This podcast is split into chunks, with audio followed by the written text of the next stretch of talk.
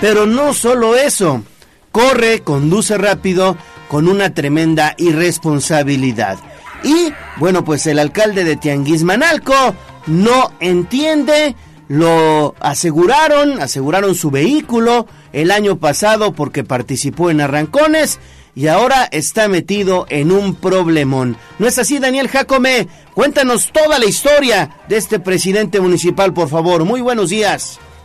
Hola, ¿qué tal, Gallo? Te saludo con gusto, al igual que al auditorio de Puebla, Atlisco y municipios de la Mixteca. Efectivamente, Gallo, un problemón al que se ha metido y es que, bueno, pues esta noche de martes 16 de enero se registró un aparatoso accidente en el que un vehículo embistió a un motociclista provocándole la pérdida de la vida sobre la carretera San Jerónimo Tecuanipan, Tianguis Manalco, y bueno, pues se presume que el responsable sería precisamente el alcalde de San Juan Tianguis Manalco, Martín Sánchez Cortés. Sobre los hechos se indicó que el varón de nombre Miguel Lauro, de 23 años de edad, circulaba en una motocicleta sobre la referida vialidad a la altura del municipio de Tecuanipan, cuando un vehículo de la marca Nissan tipo 307Z de color blanco con matrículas RAS 753C lo impactó y en consecuencia el joven salió proyectado contra el asfalto, muriendo así de manera instantánea por la fuerza de los múltiples golpes que recibió. Cabe destacar que testigos de los lamentables hechos señalaron que el conductor de la unidad vehicular era el presidente municipal de San Juan Tianguis Manalco, quien pidió ayuda de elementos de la policía de su municipio por lo que al lugar llegó una patrulla de dicha corporación a la que ingresó y se dio a la fuga. Posteriormente llegaron paramédicos quienes corroboraron el deceso del varón, quien se dirigía a su casa luego de la jornada laboral, y así lo confirmó el padre del occiso, quien indicó que trabajaba en el mismo lugar que su hijo y que al llegar a su casa recibió una llamada en la que le avisaron sobre el incidente. Por lo anterior, el padre de Miguel Lauro, otros familiares y colegas del trabajo pidieron justicia y que se investigue a Martín Sanes, edil de San Juan Tianguis Manalco, quien a través de sus redes sociales indicó que se encontraba en el municipio de Puebla al momento del incidente en una supuesta reunión. Y bueno, pues cabe recordar, Gallo, que en septiembre de 2023 el edil fue asegurado por elementos de la Policía Estatal luego de ser sorprendido en flagrancia mientras participaba en los denominados arrancones en la vía Atlix-Gayotl, además de que en sus redes se encuentran videos realizando acrobacias con el vehículo que esta noche, eh, bueno, pues embistió al joven Miguel. Las investigaciones ya están en marcha por parte de las autoridades correspondientes a fin de deslindar responsabilidades. Vaya caso, Gallo. Vaya caso, Daniel Jacome, con este alcalde que, repito, es irresponsable y de verdad eh, conduce sus vehículos a alta velocidad como si tratara de estar en pistas de carreras, pero son carreteras estatales y se trata de una autoridad de San Juan Tianguismanalco y como bien lo mencionas, en su momento él argumenta que no iba conduciendo el vehículo que se encontraba aquí en Puebla capital en una reunión. Incluso, bueno, pues vamos a escuchar parte de lo que comentó este presidente. Pues a la gente que malinforma y que pues este también está haciendo cierto tipo de comentarios que al final de cuentas digo son ahora sí que rumores. Ahorita pues como se los comenté estuve en una reunión todo el día estuve trabajando. Afortunadamente no usamos las unidades el día de hoy. Gracias a Dios siempre sabe Dios por qué pasan las cosas no Ah, ya vimos pues algunas fotos de lo que está circulando. Lamentamos las cuestiones que están pasando definitivamente. En estos días he sido atacado duramente por muchas cosas, pero siempre lo he dicho, creo mucho en Dios. Dios es grande y Dios siempre va a dar respuesta a lo que hacemos, ¿no? Y cada quien sabe en lo que incurre y en lo que hace, ¿no? Ahorita pues, ahorita les comentaba, sigo aquí trabajando, me van a apoyar aquí para que vean gracias a Dios en el estado en el que me encuentro, yo creo que alguien sabiendo un accidente de ese tipo, misa, con la que... Bueno, pues ahí está, él trata de argumentar, trata de justificar esta situación, pero bueno, pues ya serán las autoridades las que se encargarán de deslindar o bueno, pues fincar responsabilidades en este asunto que tiene antecedentes, Ale Bautista. sí, ese es el, es el tema, ¿no? Que hay un antecedente, hoy hay una persona sin vida por estos hechos irresponsables y bueno, ya tocará la autoridad. Seguramente habrá un pronunciamiento del gobernador respecto a estos hechos muy lamentables ocurridos allá en Atlixco. Así es. Y seguimos con más con Daniel Jacome porque, bueno, pues también los secuestros virtuales están a la orden del día. Oye, pero este fue un caso, eh, pues muy, muy, muy sonado. Sí. La Fiscalía General del Estado rescató a cuatro víctimas de secuestro virtual, como tú bien lo comentas. Por favor, no caiga. A veces te llaman, te dicen, ay, soy el comandante, estoy aquí afuera de su casa, y te dejas llevar por esas falsas llamadas. Adelante, Dani, tú tienes los detalles. ¿Cómo estás? Buenos días. Hola, ¿qué tal Ale? Te saludo con gusto. Efectivamente, pues ya no hay que caer en estas prácticas, Ale, y es que, bueno, pues en el municipio de Amozoc de Mota, la Fiscalía General del Estado de Puebla ubicó de forma ilesa a cuatro menores de 11, 9, 6 y 5 años de edad, víctimas de secuestro virtual.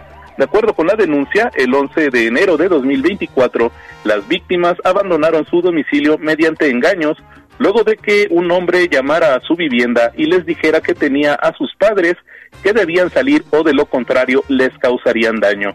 Posteriormente, el sujeto activo se comunicó con familiares de los niños exigiendo 50 mil pesos a cambio de supuestamente liberarlos. Al tener conocimiento del hecho, la Fiscalía del Estado realizó actos de investigación, logrando ubicar a los menores de edad en óptimas condiciones en inmediaciones del fraccionamiento Bugambilias, en el municipio de Amozoc. La Fiscalía los asesoró respecto al delito de extorsión telefónica en su modalidad de secuestro virtual del que fueron víctimas. El reporte. Por eso le estamos diciendo que tenga muchísimo cuidado, no crea todo lo que le dicen ni todo lo que ve, tenga mucho, mucho cuidado con esta situación, porque desafortunadamente estos casos están a la orden del día. Y también como aquellos que, bueno, pues dan una cara bonita y al final se transforman, un individuo se ofreció a llevar al trabajo a una mujer y después la atacó sexualmente, ¿no es así, Daniel? Es correcto, Gallo, un hecho realmente lamentable. Y bueno, pues la Fiscalía General del Estado de Puebla consiguió la vinculación a procesos de Orlando por su posible responsabilidad en el delito de violación. El 26 de diciembre de 2021, la víctima de 15 años de edad se encontraba en la parada de transporte público de la localidad de Pachuquilla del municipio de Aquixla, donde pasó el imputado a bordo de su vehículo tipo Chevy y le ofreció llevarla a su trabajo. La adolescente aceptó y subió con Orlando, quien durante el trayecto desvió su ruta hasta llegar a un paraje donde la sometió y atacó de forma sexual. Al tomar conocimiento del caso, la Fiscalía solicitó, obtuvo y cumplió orden de aprehensión en contra del presunto responsable para presentarlo ante el juez de control. El material de prueba expuesto en audiencia, la Fiscalía obtuvo la vinculación a proceso de Orlando, quien deberá permanecer en prisión preventiva oficiosa como medida cautelar por todo el tiempo que dure el procedimiento. El reporte, Gallo. Gracias, Daniel. 6 de la mañana con 15 minutos. Vamos, vamos cerrando el bloque. Oye, hay que tener cuidado con esta situación. Ya nos los han dicho mucho, la prevención es importante. Y una bodega de juguetes terminó, pero en cenizas, Dani. Es correcto, Ale. Esta noche de lunes, una bodega en la que se almacenaban juguetes se redujo a cenizas tras un aparatoso incendio en el municipio de Tehuacán. Sobre los hechos se indicó que las autoridades fueron alertadas sobre la presencia de llamas al interior del referido inmueble ubicado sobre la calle 5 Sur entre la avenida Independencia y 3 Oriente, por lo que al sitio se trasladaron bomberos y personal de protección civil. En el lugar comenzaron las labores para extinguir el fuego, sin embargo, el gran tamaño de la bodega y la fuerza del incendio hicieron que los presentes pidieran refuerzos, tras lo cual al sitio llegaron trabajadores de la Cruz Roja de Tehuacán, bomberos de Ajalpan y varias pipas particulares de agua. Y bueno, pues de igual manera vecinos de la zona colaboraron sacando juguetes del lugar a fin de que no se quemaran y avivaran el ya de por sí fuerte incendio. Tras cinco horas de ardua labor, tanto los cuerpos de emergencia como los bomberos y ciudadanos lograron por fin controlar las llamas, mismas que redujeron a cenizas gran parte de la mercancía, cuyo valor monetario hasta el momento se desconoce. Asimismo, se ignora cuál fue la causa del incendio, por lo que las autoridades continúan investigando estos lamentables hechos. El reporte, Ale. Gracias, Dani. Pues ahí está la información y no olvide consultarla en Código Rojo. códigorojo.mx y también en las redes sociales. Gracias Daniel, regresamos contigo más adelante por favor. 6 de la mañana ya con 16 minutos, estamos arrancando motores, pausa y volvemos con más.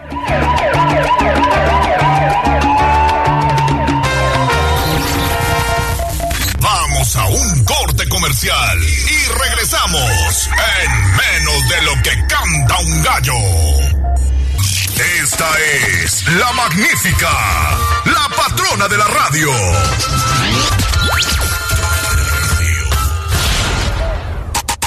Seguimos con el gallo de la radio. Instagram, Tribuna Noticias.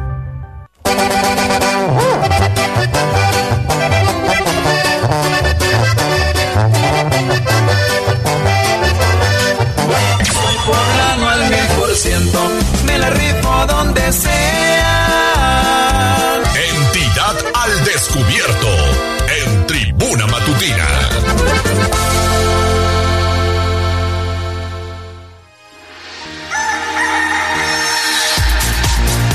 Eh, estamos de vuelta en Tribuna Matutina, seguimos con más 6 de la mañana con 22 minutos. Ahora hacemos enlace con Pili Bravo porque continúan dándole su garra de tigre a los centros escolares. Ayer tocó el turno al Centro Escolar Morelos. ¿No es así, Pili? Te saludo con gusto. Buenos días. Gracias, así es. Fíjate que, eh, bueno, la semana pasada inició el programa de rehabilitación del Centro Escolar Niños Héroes de Chapultepec, pero ayer el gobernador Sergio Salomón Céspedes acudió al Centro Escolar José María Morelos y Pavón la rehabilitación de las canchas y pistas que se utilizan para las actividades físicas de los estudiantes. El director José Agustín Alfaro del Toro, emocionado por contar con este apoyo que tendrá a través del CAPSE, agradeció al Ejecutivo la obra y a cambio ofreció a nombre de los centros escolares cumplir con la promesa de incrementar la calidad educativa de los alumnos. Así lo dijo. Quiero comprometerme con los directores de centros escolares, que así como usted ha volteado la vista a los centros escolares, también nosotros estamos con usted. Nos ha dado un ejemplo bastante claro en un solo año de, trabajo y queremos recompensar esto. Nos comprometemos los directores de centros escolares y el personal que labora en ellos a que subamos el nivel educativo de nuestros centros escolares. Y bueno, por su parte, el gobernador Sergio Salomón Céspedes ofreció no solo las obras materiales para los alumnos de este centro escolar, sino que anunció a los padres de familia que el gobierno del el estado, bueno, pues logrará hacer otras obras en los centros escolares de todo el interior del estado. Así lo hace que esta cancha fue inaugurada hace 18 años y que no se había dado mantenimiento. Qué gusto que hoy nosotros lo podamos hacer. Le he pedido al director de CAPCHE que también se reúna con todos los directores de centros escolares junto con Isabel Merlo para empezar a ver cuáles son las necesidades y cómo vamos priorizando, no solamente a los de Puebla Capital, sino también a los del interior del estado. Y fíjate que también el gobernador, pues hablando con los padres de familia, pues les hacía saber que el gobierno del Estado, pensando en el futuro de todos estos jóvenes que van a egresar dentro de poco, bueno, pues tengan que el, lugares para continuar sus estudios. Sobre todo, pues les hablo de las nuevas instalaciones que, como es la Ciudad Universitaria 2 eh, y por otro lado el nuevo Centro de Innovación Tecnológica o la vocacional que está por hacer con el, eh, pues precisamente con el Politécnico. De todo esto les habló el gobernador del estado al pedir a los padres de familia pues hacer esfuerzos para continuar con la educación de sus hijos. El reporte. Bueno, pues ahí está entonces la información, Pili. Importante lo que se está dando en los centros escolares en este sistema que es modelo a nivel nacional. 6 de la mañana con 25 minutos. Tú estudiaste en un centro escolar, ¿no? ¿Te acuerdas del himno? Sí, claro. Yo estudié en el centro escolar Niños Héroes de Chapultepec. Yo en uno del interior del estado, en el de Acatlán de Osorio, Benito en Juárez. En el de Acatlán. En el Benito sí, Juárez. Sí, sí, pues es que prácticamente hay en todo el estado. Sí, desde kinder, primaria, secundaria y bachillerato. Y el primer, el primer centro escolar de Puebla, Pili, fue el Miguel Alemán, si no me equivoco. Sí, así es. El de Cholula. Me parece que sí que fue el de Cholula. El, Exacto. Eh, el Selma que le llaman, el, Centro Escolar Miguel Alemán. Eso es, el Selma, el Selma. Y bueno, pues el Gran Centro Escolar Niños Héroes de Chapultepec, ¿no?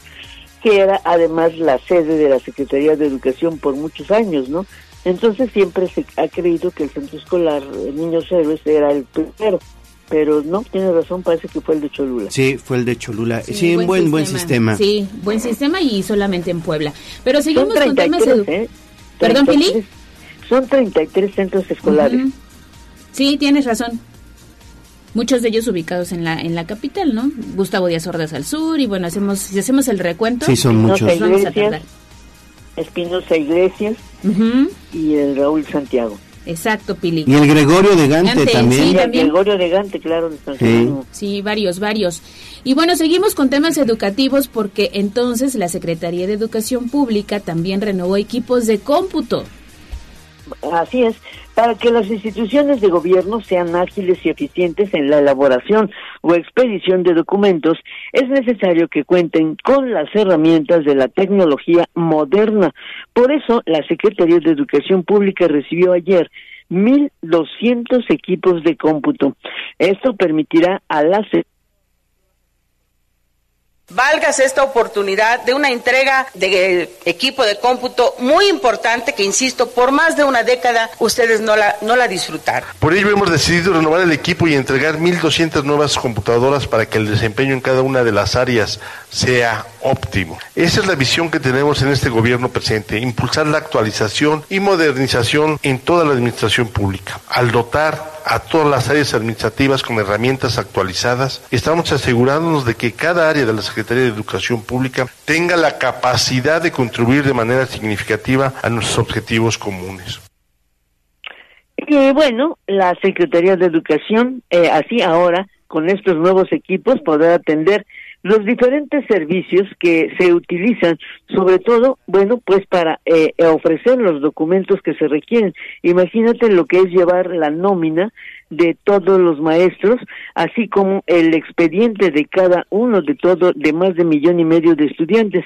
Por eso, con estos nuevos equipos, bueno, pues las áreas administrativas y de control, pues contarán con un mejor equipo para poder desarrollar de mejor manera su trabajo. Por eso, la secretaria de Educación Pública agradecía, al igual pues que los trabajadores que aplaudieron al contar con estos nuevos equipos. Ese reporte, Ale Gallo. Gracias, gracias Pili. Vamos a darle un giro a la información. Qué bueno que la Secretaría de Educación Pública haya por renovado estos equipos. Vamos a darle un giro a la información porque la línea 1 de ruta anuncia la renovación de unidades, Pili. Pues sí, después de llegar a un acuerdo financiero y de poner al corriente contratos atrasados, la empresa paraestatal Carreteras de Cuota logró el compromiso que los concesionarios de la línea 1 de ruta inicien la renovación de 70 establecido en el título de concesión y cumplimiento de la ley del transporte del Estado de Puebla, durante el 2024 el concesionario de la línea 1 deberá renovar un promedio de 72 unidades. Al momento la empresa concesionaria se encuentra trabajando de la mano con las financieras para concluir el calendario de renovación. Es muy importante este tema. Había, hay un problemita, durante dos años no hubo un acuerdo con ellos y hoy le estamos a ya dándole impulso, sobre todo para privilegiar que las unidades estén acorde de lo que requiere el usuario, ¿no? Entonces van a renovar estas unidades. Y es que la línea 1 inició operaciones hace 11 años. Registra un envejecimiento, un de sus camiones. Algunos incluso han tenido que salir de servicio y muchos ya están en los corralones, por lo que tampoco se han podido renovar y la mayor parte ha cumplido ya con su ciclo de vida, como lo establece la ley. Por eso, este acuerdo entre carreteras de cuota y los concesionarios de la línea 1 permitirá que pronto pues entren en servicio nuevas unidades y se pueda manejar de mejor manera medio millón de pasajeros que hacen cada vez. Ese reporte. Medio millón de pasajeros es un mundo de personas, Pili. No, no, es que además hay que recordar que fue la línea 1 y que bueno, pues una gran cantidad eh, pues viene a trabajar a Puebla desde Chacapa y otros se movilizan y la zona sur también, bueno, pues por eso la necesidad de contar con camiones completos.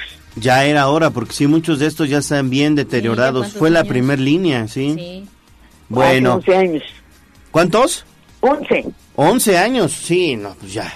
Ya, ya, ya, muchos de estos ya incluso están obsoletos. 6 de la mañana con 31 minutos. Y concluimos este bloque de información contigo, Pili, porque las patrullas arrendadas por el gobierno del estado ya finalmente son precisamente de la administración del estado. Se acordarán que al iniciar la administración de este sexenio, se propuso contar con mil patrullas para la policía del interior del estado, por lo que en un proceso inicial era arrendamiento.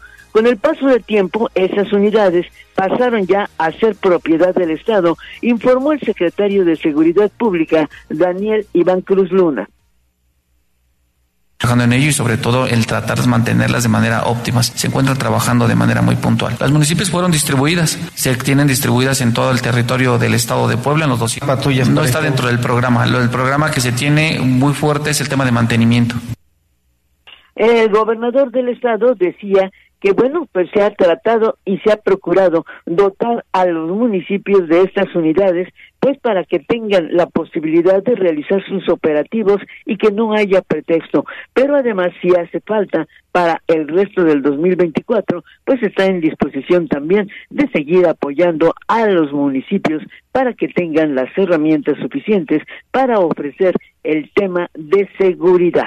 Así el reporte. Bueno, pues ahí está entonces esta información. De esas mil patrullas, ¿cuántas quedarán? Porque ya muchas han sido chocadas también. También sí, afortunadamente, acuérdate que como inicialmente eran eh, arrendadas, eh, se logró reponerlas, ¿no? Exactamente. Por lo menos 900 que están en circulación en el interior del estado. Bueno, gracias, gracias Pili. Regresamos contigo más adelante, por favor. Son las 6:33, hacemos nueva pausa y volvemos. Vamos a un corte comercial y regresamos en menos de lo que canta un gallo. Esta es la magnífica, la patrona de la radio.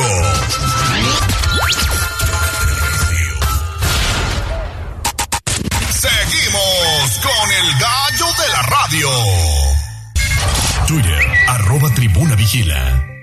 Mi ciudad es la cuna de un niño dormido. Hablemos de nuestro pueblo. El reporte de la capital poblana. En tribuna matutina. 638, seguimos con más información. Y bueno, pues vámonos con lo que sucede en Puebla Capital, porque estas son buenas noticias. Me da mucho gusto que le den mantenimiento al pasaje 5 de mayo. Estos túneles que, entre otras cosas, bueno, pues tienen una museografía relacionada con lo que sucedió en la batalla de Puebla. ¿No es así, Gis? Te saludo con gusto. Muy buenos días. Gallo, excelente día. También te saludo con mucho gusto, igual que a nuestros amigos del auditorio. Y debido a que es uno de los puntos más visitados de la ciudad, Adán Domínguez Sánchez, presidente municipal de Puebla, informó que concluyó el mantenimiento del pasaje histórico 5 de mayo, mismo que conecta la zona de los puertos con el centro histórico. En conferencia de prensa, el edil dio a conocer que la inversión fue de 1.2 millones de pesos, una vez que construyeron una escuela de una escalera de concreto para salir por la puerta 6 y también colocaron barandal, pintura en herrería y bombas sumergibles. Asimismo, puntualizó que instalaron 650 metros lineales de iluminación y 85 luminarias en piso y techo, además de que rehabilitaron 350 metros lineales de la iluminación existente, entre otras acciones. Escuchemos. Pues bueno, déjenme comentarles que el pasaje histórico 5 de mayo es uno eh, de los lugares atractivos turísticos más importantes de la ciudad. Hemos tenido el número de 236 mil personas que han visitado este pasaje del eh, histórico del 5 de mayo, de octubre de 2021 a diciembre de 2023. Y esto es gracias a el trabajo que ha venido realizando la gerencia del centro histórico para conservar, mantener y que este se contenga como un lugar turístico de la ciudad.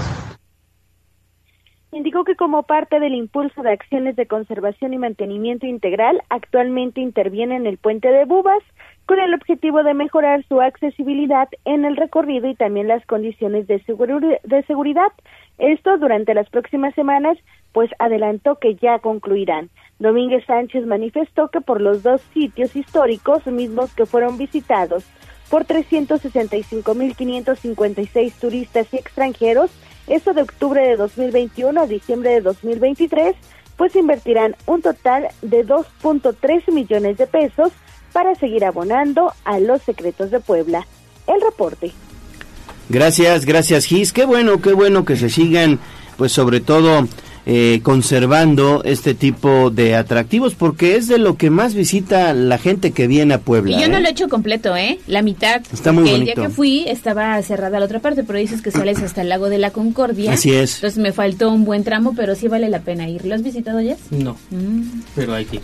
Sí, Date una vuelta ya, vale la pena, Sí, ¿eh? no, no, Está, está padre, no está como el de Bubas, que también ese vale la pena, pero este digamos que el recorrido es mucho más atractivo. Sí, está, está padre. Sí, quedó bien.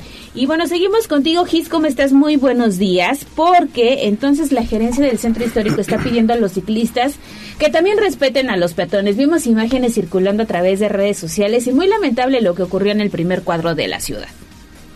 Excelente día, Ale. Y justamente los ciclistas no pueden circular sobre una calle peatonal porque es una zona de estancia y esparcimiento. Esto fue lo que dejó en claro Berenice Vidal Castelán, gerente del Centro Histórico y Patrimonio Cultural de Puebla. Esto luego de que el 15 de enero un ciclista se negó a descender de su bicicleta y a caminar sobre el corredor de la 16 de septiembre, pese a que un policía lo solicitó en reiteradas ocasiones e informó que se trata de un área exclusiva para peatones y por ello pues la funcionaria dejó en claro que no se puede rodar. Y es que explicó, la bicicleta es considerada un vehículo debido a que tiene que rodar sobre la vía pública destinada para la circulación y de ahí que la velocidad es mayor a la de un peatón y puede poner en riesgo su bienestar. Así lo decía. La 16 es una zona de estancia, de esparcimiento, por eso están las bancas, que ustedes lo han visto, que las personas disfrutan mucho. Entonces es una cuestión de convivencia. Y en el convivir aseguramos a las personas. Entonces por eso es tan importante que todas las personas que pasen ese tramo de la 16, que va desde la 7 hasta Juan de Pa- hasta Reforma, Juan de Palafox y Mendoza, ahí desciendan de la bici y caminen, como lo hacen todas las personas, porque es un espacio peatonal. Y así pues reiteró que la zona de la 16 de septiembre es exclusiva de peatones, igual que el zócalo de la capital poblana, y de ahí que no se puede circular sobre ningún tipo de vehículo. Vidal Castellán aseguró que personal de la gerencia del Centro Histórico y Patrimonio Cultural reforzará la información para evitar que algún vehículo como bicicletas circulen en zonas peatonales y también puedan garantizar así el bienestar de las y los ciudadanos. El reporte. Vamos a volver a, difundir la pirámide de movilidad para que quede claro. Lo primero, lo más importante en la pirámide de movilidad son los peatones. Después viene el ciclista, luego el motociclista, luego obviamente el eh, transporte público y al final los vehículos eh, de autos particulares. Y hay muchas personas que se les olvida que lo más importante es la gente que va caminando.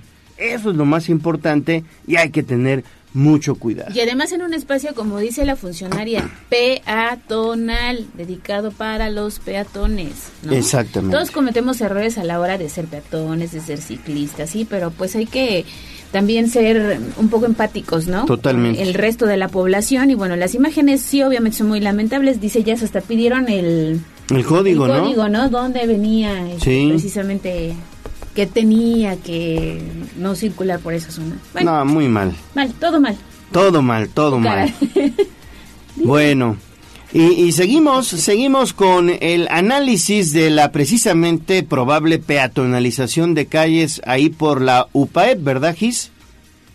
Así es, Gallo. En este sentido, pues no existe una decisión de ampliar el polígono de parquímetros al barrio de Santiago. Esto fue lo que dejó en claro el alcalde de Puebla, Dan Domínguez Sánchez, al destacar que este martes 16 de enero inició el proceso de socialización respecto a la peatonalización de calles aledañas a la Universidad Popular Autónoma de Puebla.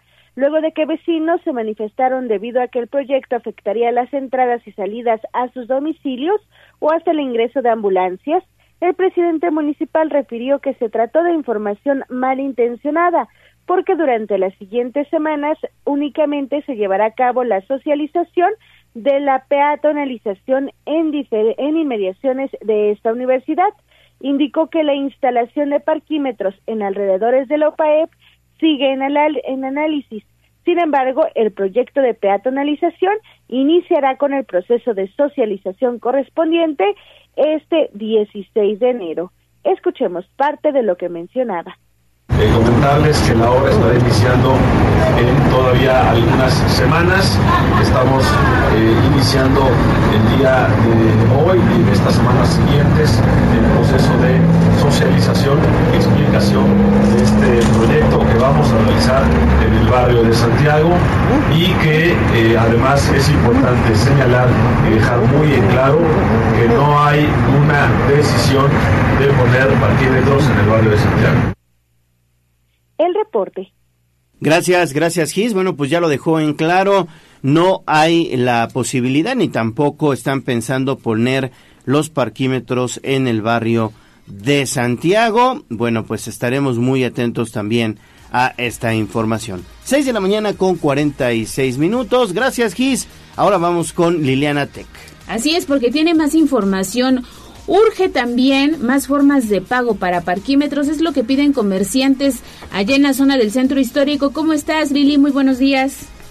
Muy buenos días, Ale, Gallo. Los saludo con mucho gusto y también al auditorio. Pues sí, José Juan Ayala Velázquez, presidente del Consejo de Comerciantes del Centro Histórico de Puebla, consideró que el programa de parquímetros sí ha resuelto el problema del estacionamiento en el de la capital, pero socialmente y es que ahora los usuarios se enfrentan a una complicación, el pago del servicio. Por ello considero que deben habilitarse nuevas modalidades de cobro, ya que la vía electrónica a través de la aplicación en el teléfono celular no es una opción viable para todos. Señaló que los comercios autorizados para efectuar el cobro no siempre están abiertos. Él recordó que luego de la pandemia los establecimientos ubicados en el centro histórico recortaron sus horarios. Antes laboraban de las 9 a las 21 horas y ahora solo operan de las 11 a las 19 horas y esto reduce las opciones de pago de los usuarios de los parquímetros, lo cual afecta de manera considerable no solamente al turismo, sino también a la población. Vamos a escuchar lo que señala. Desde nuestro punto de vista hace falta un pago multimodal, que puedas pagar con monedas, con código QR, con transferencias, con tarjetas, con lo que tú requieras pagar para tener esa comodidad del servicio. Después de pandemia, nuestro horario comercial en el sector cambió. Antes era de 9 a 9 y ahora es de 7, de, eh, perdón, de 11 de la mañana a 7 de la noche en promedio. Esto que hace que muchos comercios que recibían esos pagos, pues no, tú llegabas a desayunar y resulta que abrían a las 11, entonces no podías pagar y se... Llamó a la autoridad a considerar otras opciones y sobre todo a escuchar a los sectores productivos que están involucrados en el tema. Él indicó que ellos han solicitado, por ejemplo, la facilidad de pagar el servicio de manera mensual al ayuntamiento a fin de ofrecer una o dos horas de parquímetro como un extra para sus clientes, pero hasta ahora no se les ha permitido. Finalmente recordó que el 30% de la actividad comercial en el primer cuadro de la ciudad capital pues corresponde al turismo, pero el 70% la generan los poblanos, por lo que se debe pensar en las necesidades de los ciudadanos en general. Es el reporte. Pues sí, esto es lo más importante, pensar en eh, los ciudadanos y bueno, pues afortunadamente se estarían analizando nuevos centros para pues poder cobrar los parquímetros, sobre todo porque algunas personas, Lili, pues no conocen y tampoco saben utilizar la aplicación, ¿verdad?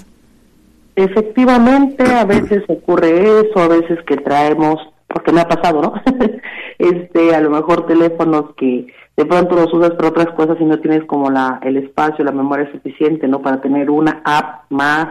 A veces ocurre que son teléfonos, este, como tú señalas, que, que la gente a lo mejor utiliza de manera muy básica, que no sabe cómo cómo puede sacarles a lo mejor un mejor provecho a través de este tipo de aplicaciones. El tema es que efectivamente si uno va nada más confiado al asunto de los negocios, pues sí te encuentras con que sí llegas muy temprano, la mayoría de estos todavía no abre, así que toca caminar pues muchísimas calles hasta encontrar alguno que por ahí esté abierto y que además tenga el servicio, porque a veces tienen el anuncio, pero a veces te dicen, no, pues ahorita no estoy cobrando.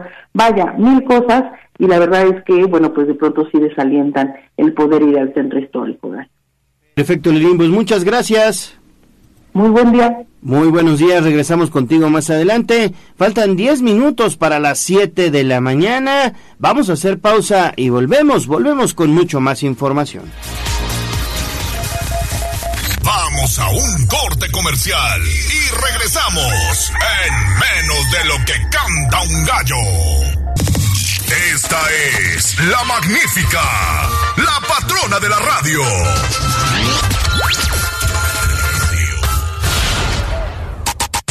Seguimos con el gallo de la radio. Leemos tus mensajes en WhatsApp, en La Voz de los Poblanos, 22 23 90 38 10.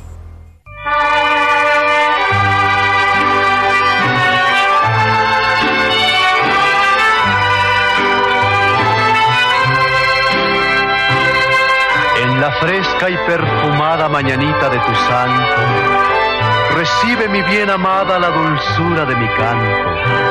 Encontrarás en tu reja un fresco ramo de flores que mi corazón te deja, chinita de mis amores.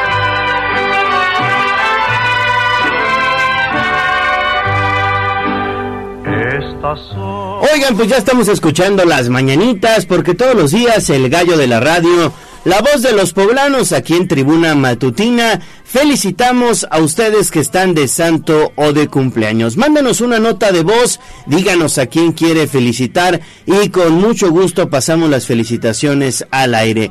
Hoy 17 de enero, una sincera felicitación a Ulvia Barranco. Hoy es cumpleaños de Ulvia Barranco, nuestra compañera de Ser Consciente. Está de manteles largos. También un fuerte abrazo y que pase un gran día que siga cumpliendo muchos, muchos años más. Así es, te mandamos un abrazo muy afectuoso, que te consientan mucho en casa. Seguramente tendrá regalo especial. Seguramente sí, seguramente sí. Doble. Exactamente, habrá pastelito, tamalitos, gelatinas, Hay que todo, nos todo, guarde, ¿no? Sí, hay que nos guarde. Hay que nos guarde un- una buena torta de tamal. Exactamente. Pásala muy bien, Ulvia. Te mandamos un abrazo con mucho cariño. Y también, al igual que Ulvia, fíjate que hoy están de manteles largos quienes llevan el nombre de Rosalina. Y también es día de San Antonio Abad. A los Toños Sí, claro. Un abrazo, porque hoy es día de bendecir a las mascotas. Y más adelante, David Becerra estará en un templo, porque ya sabes que llevamos ahora gatos, perritos, patos, pericos, este, hurones. ¿Qué más hay?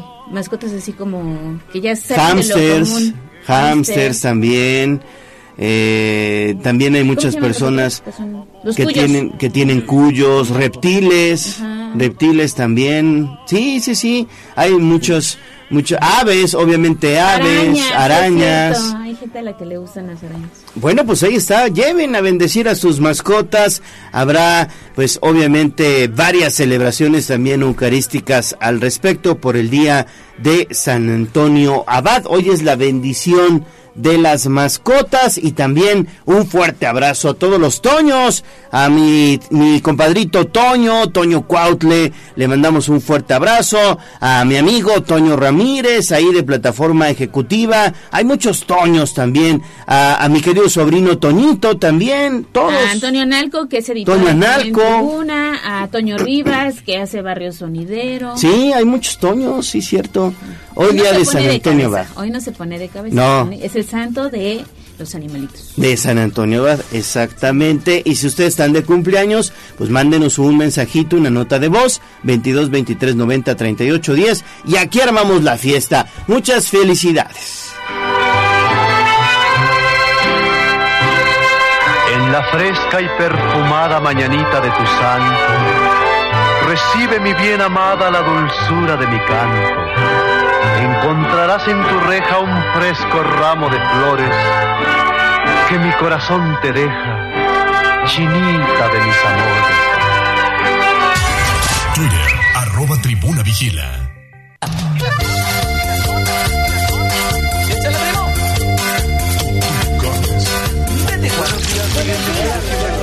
Esta es la voz de los poblanos. En Tribuna Matutina también te escuchamos. 6.56 de la mañana, lo más importante es tu voz, la voz de los poblanos. Mira, iniciamos con Oli Sánchez. Muy buenos días, Ale Gallo y Jazz. Hoy Buen es día día. de San Antonio Abad, santo protector de los animales. Así es. ya nos estamos preparando para llevar a mi cachorro a la misa de las nueve y que le den su bendición. Desde niñas mis papás me enseñaron esta tradición y siempre, dice, mis mascotas nos duran muchos años y no se enferman, así que la vamos a llevar y nos está compartiendo los horarios en el templo de San Antonio de Padua, que se ubica allá en la 24 Poniente 110 en el barrio de San Antonio. Habrá misas a las 9 de la mañana, a la 1 de la tarde y a las 5 y se van a bendecir a todos los animalitos que lleguen en el atrio del templo. Así que a las 9 por allá también andará David Becerra. Dice que nos va a compartir fotos Oli Sánchez, así que las esperamos para compartirlos a través de arroba tribuna. En horizontal y vertical, por favor, Oli. Ya, ya hizo su petición aquí el joven Jazz Guevara. El señor Octavio Tenorio, muy buenos días, Ale y y Leo y a todo el equipo de Tribuna. Buen- buen día, Que tengan excelente miércoles. Igualmente. semana. También la terminación 0069. Muy buenos días, excelente miércoles. Me reporto desde la nave 21 de la Volkswagen. Dice, escuchando el mejor noticiario. Saludos. Saludos a nuestros amigos de la planta armadora ya ubicada en San Lorenzo Almecatla. Y también Ponchito se comunica con nosotros, terminación 3025. Nos manda una, pues es una postal donde dice, aviso urgente, que nos cuidemos contra el COVID-19, Es correcto. pero que no dejemos entrar a nadie a nuestros domicilios con el pretexto de que llevan a cabo una campaña de desinfección contra el COVID. Eso no existe. Se trata de vivales, esta información es falsa. Totalmente de acuerdo, ¿eh? Aguas con eso, porque hay muchos vivales que con cualquier pretexto quieren meterse a la casa y obviamente pues es cuando perpetran el asalto. El señor Daniel también ya se reporte nos manda esta notita de voz. Saludos, señor Daniel, que tenga un excelente día. Buenos días, Ale, Gallo, Has, Aura y a todo el equipo Tribuna, acá como siempre escuchándolos. Espero que tengan un magnífico día. Estoy totalmente de acuerdo con ese tema de los parquímetros, que haya más opciones este, de pago. Eh, a veces uno se estaciona y creo que una de las opciones es el almacenes R, ¿verdad? Para pagar. Este, y uno puede usar la aplicación, pero a veces no siempre trae los datos conectados o pagados o lo que sea. Entonces sería bueno tener otra opción de pago. Pero, pero en fin, las autoridades muchas veces... eh, lamentablemente se olvidan de los ciudadanos, de los poblanos, se acuerdan más de los turistas, es importante el turismo, pero bueno, hay que acordarse también de los ciudadanos. Abrazo, buen día a todos, que tengan un magnífico miércoles. Bueno, pues ahí está, un saludo al señor Daniel y sí, pues son cualquier cualquier cosa que puede suceder, cualquier imprevisto con el tema de los parquímetros y siempre hay que tener varias opciones. Exactamente. Y concluimos con la terminación 2712 que nos está preguntando que si ya vimos que el precio del huevo anda por las nubes. El día de ayer acudió a una tienda de un supermercado que empieza con C y dice que 12 huevos estaban hasta en 45 pesos, obviamente dependiendo la marca, pero sí, el precio del huevo también, fíjate que ha tenido un incremento. Y ya ni le decimos del jitomate, de los elotes, la carne, ¿qué más ha subido? Todo está carísimo, todo está carísimo. El gas, ya dábamos cuenta del gas, que también ha subido. Así que bueno, pues desafortunadamente comienzan a sentirse los estragos de la cuesta de enero. Esperamos sus reportes, recuérdelo 22 23 90 38 10. Fotos, videos, mensajito de voz o de texto. Y si te parece, vamos entonces con David Becerra antes de pasar con Jess Guevara, porque está en la zona de la autopista, en el bajo puente de la autopista México-Puebla. Adelante, David. Hola Ale Gallo, los saludo con muchísimo gusto, ya lo adelanto, estamos en la autopista México-Puebla y es que en este punto se registró hace algunos minutos un eh, pues incendio en la parte trasera de un coche, es un, un el clásico bochito, aparentemente, eh, mira, hay unas situaciones en este punto, hay un bidón de gasolina, es probable que le estuvieran eh, pues poniendo gasolina después de que se hubiera quedado aquí en la autopista y eso propició que pudiera comenzar a incendiarse. Este, pues estas llamas no fueron tan aparatosas y eh, pues se logró controlar rápidamente, aparentemente con un eh, pues extinguidor que traían propiamente en el vehículo, pues toda la parte trasera de este coche se nota que está manchada de una pues eh, sustancia espumosa color verde menta, por lo que comentamos que pudieron extinguirlo rápidamente, las llamas no se esparcieron y si bien tiene un plamazo en la parte trasera, se nota pues la humareda que logró salir, este no se extendió a otras partes del vehículo, por lo que no se presentaron lesionados. El dueño del vehículo se encuentra en el punto y el sitio está siendo abanderado por una unidad de, pues con torreta de caminos y puentes federales quienes están apoyando pues al dueño para que en próximos minutos ya puedan retirar el vehículo. Por lo mientras pues siguen eh, trabajando, quitando algunas cosas para que pues en caso de que se volviera a prender pues no generara un daño mayor y pues ya estarían retirándolo. Lo que sí hay que decirlo es que en ese punto, que es la, el carril principal de extrema derecha de la autopista México-Puebla, a unos eh, escasos metros del bajo puente de la vía corta con dirección a Veracruz, pues está bloqueado parcialmente, por lo que los vehículos cuando llegan al punto solo tienen el carril de medio y de extrema izquierda para pasar. Y bueno, si bien no hay tráfico, sí eh, hay que manejar con precaución para evitar otro accidente. Les recuerdo la ubicación, Gallo Ale, es en la autopista México-Puebla, a unos metros del bajo puente de la vía corta con dirección a Veracruz, es decir, en la zona de Villa Frontera. Es pues la información que tenemos, Gallo Ale. Perfecto, bueno, pues ahí está entonces la información. Afortunadamente, pues no pasó a mayores esto del bochito, ¿no? Así es, eh, no se presentaron personas lesionadas, afortunadamente ni daños eh, extras que también lamentar gallo. Ya nada más están en espera de retirar el vehículo. Perfecto. Gracias, David Becerra. Regresamos contigo en cuanto nos lo indiques. Siete de la mañana con tres minutos. Así es. Y si te parece, escuchamos rápidamente lo que tiene Jazz Guevara en redes sociales. ¿Cómo estás, Jazz? ¿Sí vas a pasar? Buenos días, Ale. Buenos días, Jazz. Excelente miércoles. Fíjate que hay una eh, pues infografía importante de la Benemérita Universidad Autónoma de Puebla y es que si nuestro auditorio tiene o es estudiante de la máxima casa de estudios o tiene hijos estudiando en esta institución, habrá una campaña de vacunación universitaria, vacuna contra la influenza, este 17, 18 y 19 de enero. Será en la Facultad de Filosofía y Letras de 9 a 15 horas, se encuentra eh, pues sobre Avenida Palafox y Mendoza, número 219, esto es en el centro histórico, repito, es exclusivo para la comunidad universitaria, hay que entrar, ahorita compartimos la liga para hacer el preregistro para que con su matrícula pues puedan eh, pues aplicarse esta vacuna contra la influenza que está pues no está de más en cuidarse. Exactamente. Y ya en otros, en aplicársela, bien lo dices, ya en otros eh, temas, saludos para Juan Victoria que ya se está reportando y dice estoy de acuerdo con la situación de que los ciclistas no pueden circular en zonas peatonales. Peatones somos los que vamos caminando, dice. Así es, así También se está uniendo a la transmisión en X Claudia Rubio, Escorpión Caleb, Rosario Cuautle, Sior Crazy, Van 6022, Avi y Tom, Gabo 1983, Charlie García, Ricardo Salamanca, eh, Laura Romero dice, es la primera vez que los escucho, me gusta su noticiero, soy estudiante de Derecho y estudio en la Náhuac. Ahí pues está el mensaje de Laura. todos los días, estamos de lunes a viernes.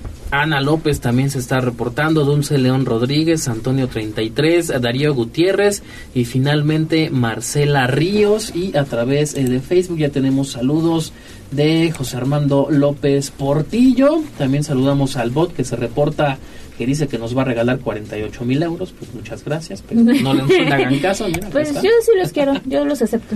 Cambi Numa, gracias al bot, también saludos para el señor Miguel Ángel García Vargas, también se está reportando Oli Sánchez a través de esta plataforma. Saludos a todos, ¿no? ¿Tú no ¿tú despreciarías estos euros? ¿48 mil, dice? No, hasta eso me equivoqué, es más, mira. Ah, 403, 480 mil. 480 mil euros. Uf. Pues. y dice Leo, ¿para qué me alcanzará? A ver, déjenme hacer cuentas. Pero bueno, gracias. No le hagan caso a esos bots porque hay gente que la verdad luego cae. Sí, sí tengan cuidado, eh, tengan cuidado. Gracias, Jazz. De nada. Bueno, vamos a hacer pausa y regresamos con más información.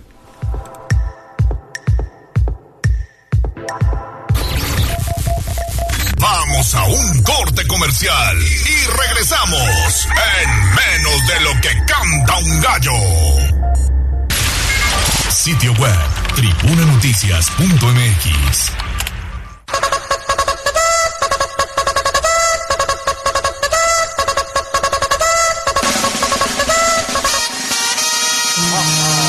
Allá del pueblo y la zona conurbada. ¿Qué pasa en nuestras localidades vecinas? En Tribuna Matutina.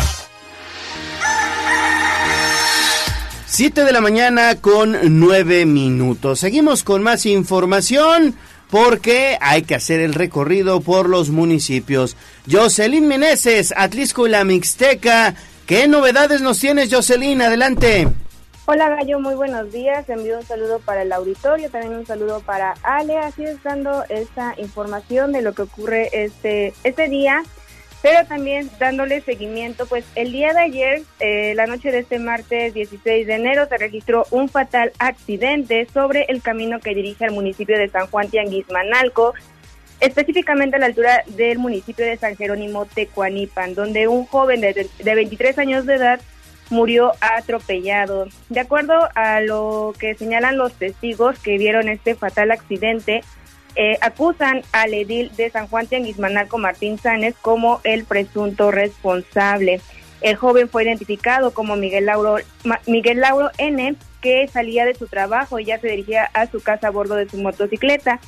Y al incorporarse a la carretera, el auto Nissan 307Z lo impactó con tal fuerza que el joven salió prácticamente volando y quedó tendido sobre el asfalto. De acuerdo a los testigos, señalaron al edil de San Juan Tianguismanalco como presunto responsable, ya que una vez que se dio cuenta de lo ocurrido, se bajó de su auto y comenzó a correr. También aseguran que incluso una patrulla de San Juan Tianguismanalco lo recogió y lo ayudó a darse a la fuga. En el lugar de este accidente, pues se encontraban sus familiares, también su padre de este joven, y esto fue lo que mencionó durante este, cuando recibió esta fatal noticia. Lo único que sé que mi hijo está muerto, fue arrollado por un vehículo, el cual hay testigos, pero lamentablemente no lo digo, pero hay testigos y yo lo que pido es justicia para mí. Es lo único que pido, por favor. Se dirigía a la casa. Iba con su esposa y su bebé que lo estaban esperando.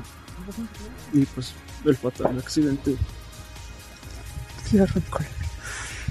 Justicia para mi hijo. Y que no pase este tipo de accidentes nuevamente. Situación muy, muy difícil, sin embargo, pues ya será la Fiscalía General del Estado también quien inicie esta carpeta de investigación correspondiente para dar con el responsable. El auto de este accidente quedó sobre la carretera, entonces también ya está en resguardo de las autoridades y pues seguirá esta investigación para dar a conocer todos los detalles y también fincar responsabilidades. Sí, totalmente de acuerdo, Jocelyn, lo decíamos al inicio de este informativo. Hay que pues también informar a nuestros amigos radioescuchas que este alcalde pues tiene también antecedentes de que le gusta la velocidad. El año pasado incluso pues participó en arrancones aquí en Puebla. Justamente fue el mes de septiembre del 2023 cuando a través de la Secretaría de Seguridad del Estado de Puebla se dio conocimiento de esta detención donde el auto involucrado en el accidente pues también es el auto involucrado en el este fue detenido durante ese operativo en la vía Atlixcayos. Es que es un auto deportivo, Jocelyn, y la situación es que eh, al, al, presidente municipal pues eh, constantemente se le ha visto eh, a altas velocidades, entonces pues no se descarta, ¿eh? digo, habrá investigaciones, pero no se descarta que sea el probable responsable. Y como lo escuchábamos en el audio, una familia hoy está pues viviendo una verdadera desgracia, ¿no? Que eso también es otra situación, la pérdida de un ser querido. Así es, entonces pues también como piden también los pobladores de San Jerónimo Tecuanipan como la propia familia pues exigen que también la fiscalía realice las investigaciones pertinentes y pues también aclaman justicia por esta fatal este muerte de este joven. Sí. Muy bien, Jocelyn, ¿dónde te leemos, por favor? claro que sí, a través del www.contextosnoticias.com y las redes sociales de Noticiero Contextos para tener información de lo que ocurre en Atlisco y la región. Gracias. Vámonos de Atlisco a San Andrés Cholula. Ya está lista Liliana Tech porque el alcalde Edmundo Tlategui prepara un ambicioso paquete de obras para este 2024. Gracias, Gallo. De nueva cuenta te saludo con gusto. Fíjate que el Ayuntamiento de San Andrés Cholula planea construir una casa de salud con atención especializada para la mujer, esto en la delegación Atlixcayotl. Además, en próximos días se colocará la primera piedra de la barda del nuevo panteón en la cabecera municipal, predio cuya adquisición está por concretarse. Esto lo informó Edmundo Plateúl Persino, alcalde del pueblo mágico, quien comentó que a dichas obras se sumarán la puesta en marcha de un cementerio más, este en la Junta Auxiliar de Santa María Tonalcintla, en donde muy pronto también concluirán las obras de rehabilitación de la explanada principal. El paquete de obra pública de la Administración Municipal en este 2024 para San Andrés es muy ambicioso, pues además incluye el adoquinamiento de calles en las juntas auxiliares de San Francisco Catepec y San Bernardino Tlaxcalancingo, así como la rehabilitación de la calle 14 Oriente Poniente en la cabecera municipal. Escuchemos lo que desea el una casa que atenderá a mujeres, principalmente en materia de salud, y bueno, esto también se proyecta en lo que es la delegación Atliscayo, eh, iniciar el barriado del Panteón Municipal, en la cabecera municipal, ya ustedes saben que estamos adquiriendo el predio para este panteón, y bueno, pues en corto espero también estar colocando la primera piedra para que también vecinas y vecinos de la cabecera pues conozcan de este espacio donde se ubica.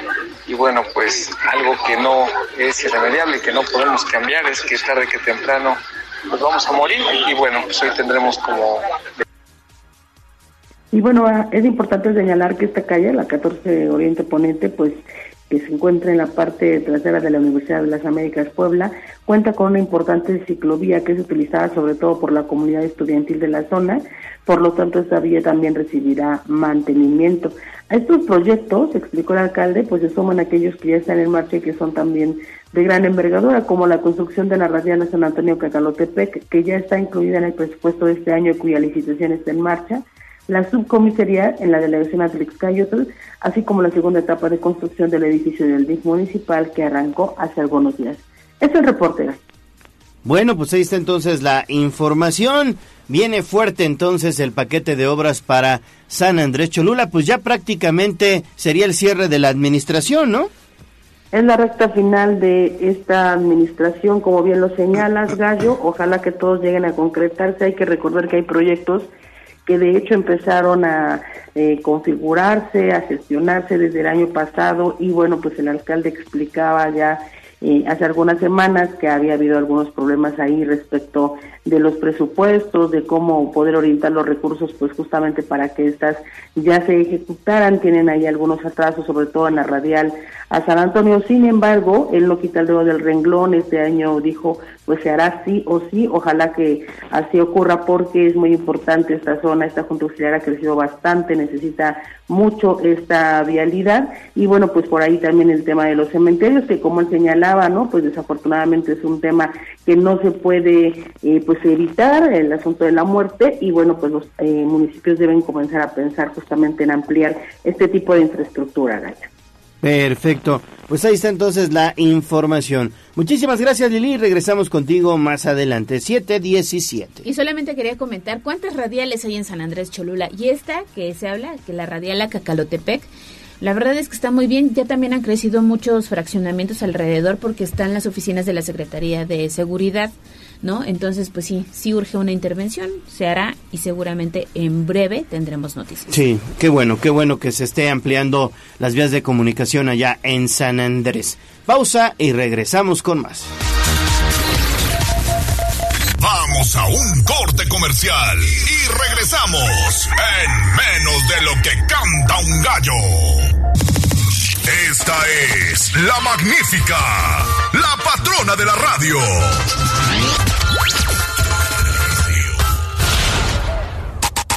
Seguimos con el gallo de la radio. Sitio web, tribunanoticias.mx.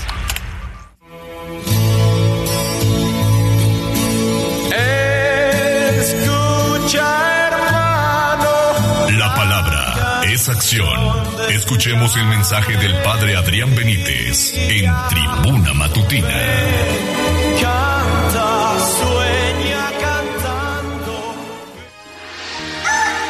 Estamos de vuelta en Tribuna Matutina, es miércoles y es momento de escuchar la colaboración del Padre Adrián Benítez. Saludos, Leo, Ale y todas las personas que amablemente escuchan este gran noticiero. Hoy les invito a que leamos y reflexionemos la carta a los Efesios de San Pablo, el capítulo primero. Escuchemos, está muy interesante. Alabado sea el Dios y Padre de nuestro Señor Jesucristo, porque nos ha bendecido con toda bendición espiritual en los lugares celestiales en unión con Cristo ya que nos escogió antes de la fundación del mundo para estar en unión con Él, para que fuéramos santos y no tuviéramos defecto delante de Él en el amor. Nos escogió de antemano para ser adoptados como sus propios hijos mediante Jesucristo, de acuerdo con lo que le agrada y con su voluntad, para alabarlo por la gloriosa bondad inmerecida que Él bondadosamente nos mostró por medio de su Hijo amado. Por medio de Él conseguimos la liberación por rescate mediante su sangre. Sí, el perdón de nuestras ofensas, según las riquezas de la bondad inmerecida de Dios. Él nos mostró esa bondad inmerecida en abundancia con toda sabiduría y entendimiento, dándonos a conocer el secreto sagrado de su voluntad, de acuerdo con lo que le agrada él mismo propuso establecer un reino para todos nosotros y se cumplieran los tiempos fijados para reunir todas las cosas en Jesucristo, las cosas en el cielo y las cosas en la tierra. Sí, en Él, con quien estamos en unión y fuimos nombrados herederos, al haber sido escogidos de antemano según el propósito del que cumple todas las cosas como Él decide hacerlo de acuerdo con su voluntad.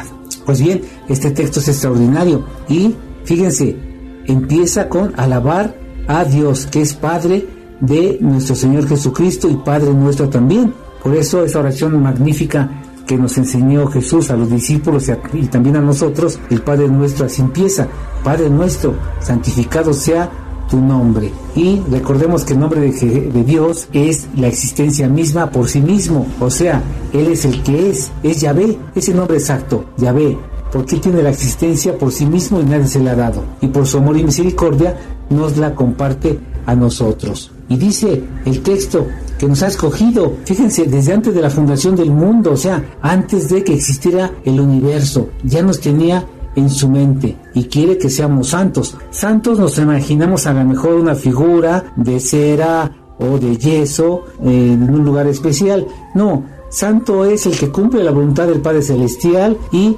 escucha que en Jesucristo y es cooperador del reino de misericordia que Jesús ya viene a inaugurar y nos invita a ser ese cooperador y a formar parte de su familia, que es la iglesia de Jesucristo y que está aquí entre nosotros para actuar y que se transforme este corazón que es de piedra y no sabe amar. Y ahora cambiemos a un corazón de carne y veamos que sí es posible amar, como Jesucristo nos ha enseñado.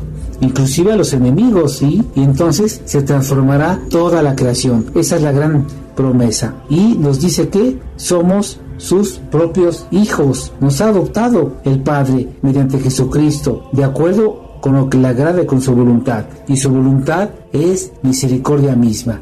Por eso, aunque seamos pecadores, no tengamos miedo en acercarnos a nuestra iglesia, porque ahí está el Espíritu Santo, tercera persona de la Santísima Trinidad, esperándonos. Y gracias a Él, esta iglesia es santa, a pesar de que la formamos pecadores. Es extraordinario este gran mensaje.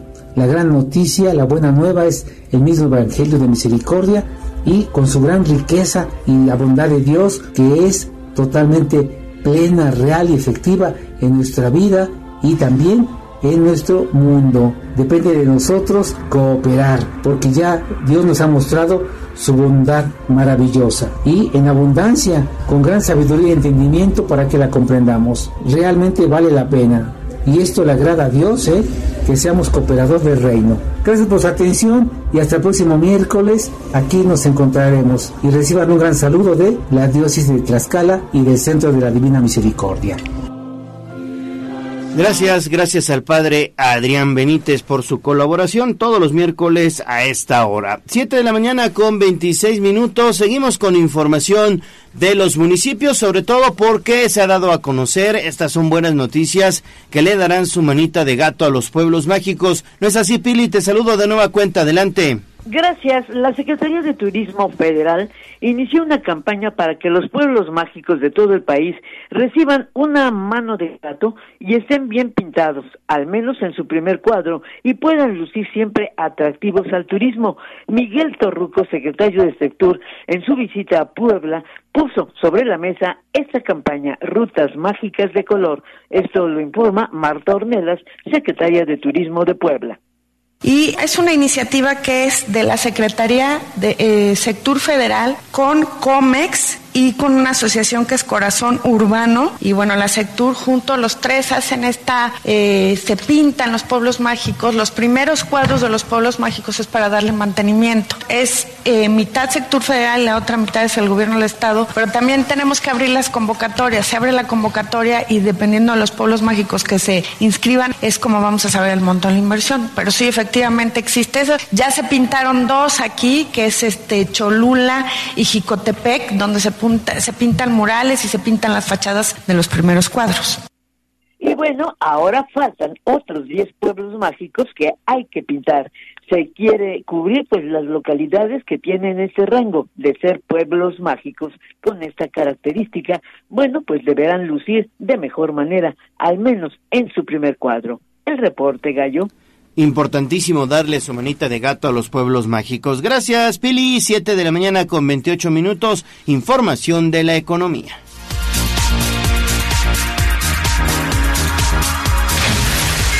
Sitio web, tribunanoticias.mx. Poderoso caballero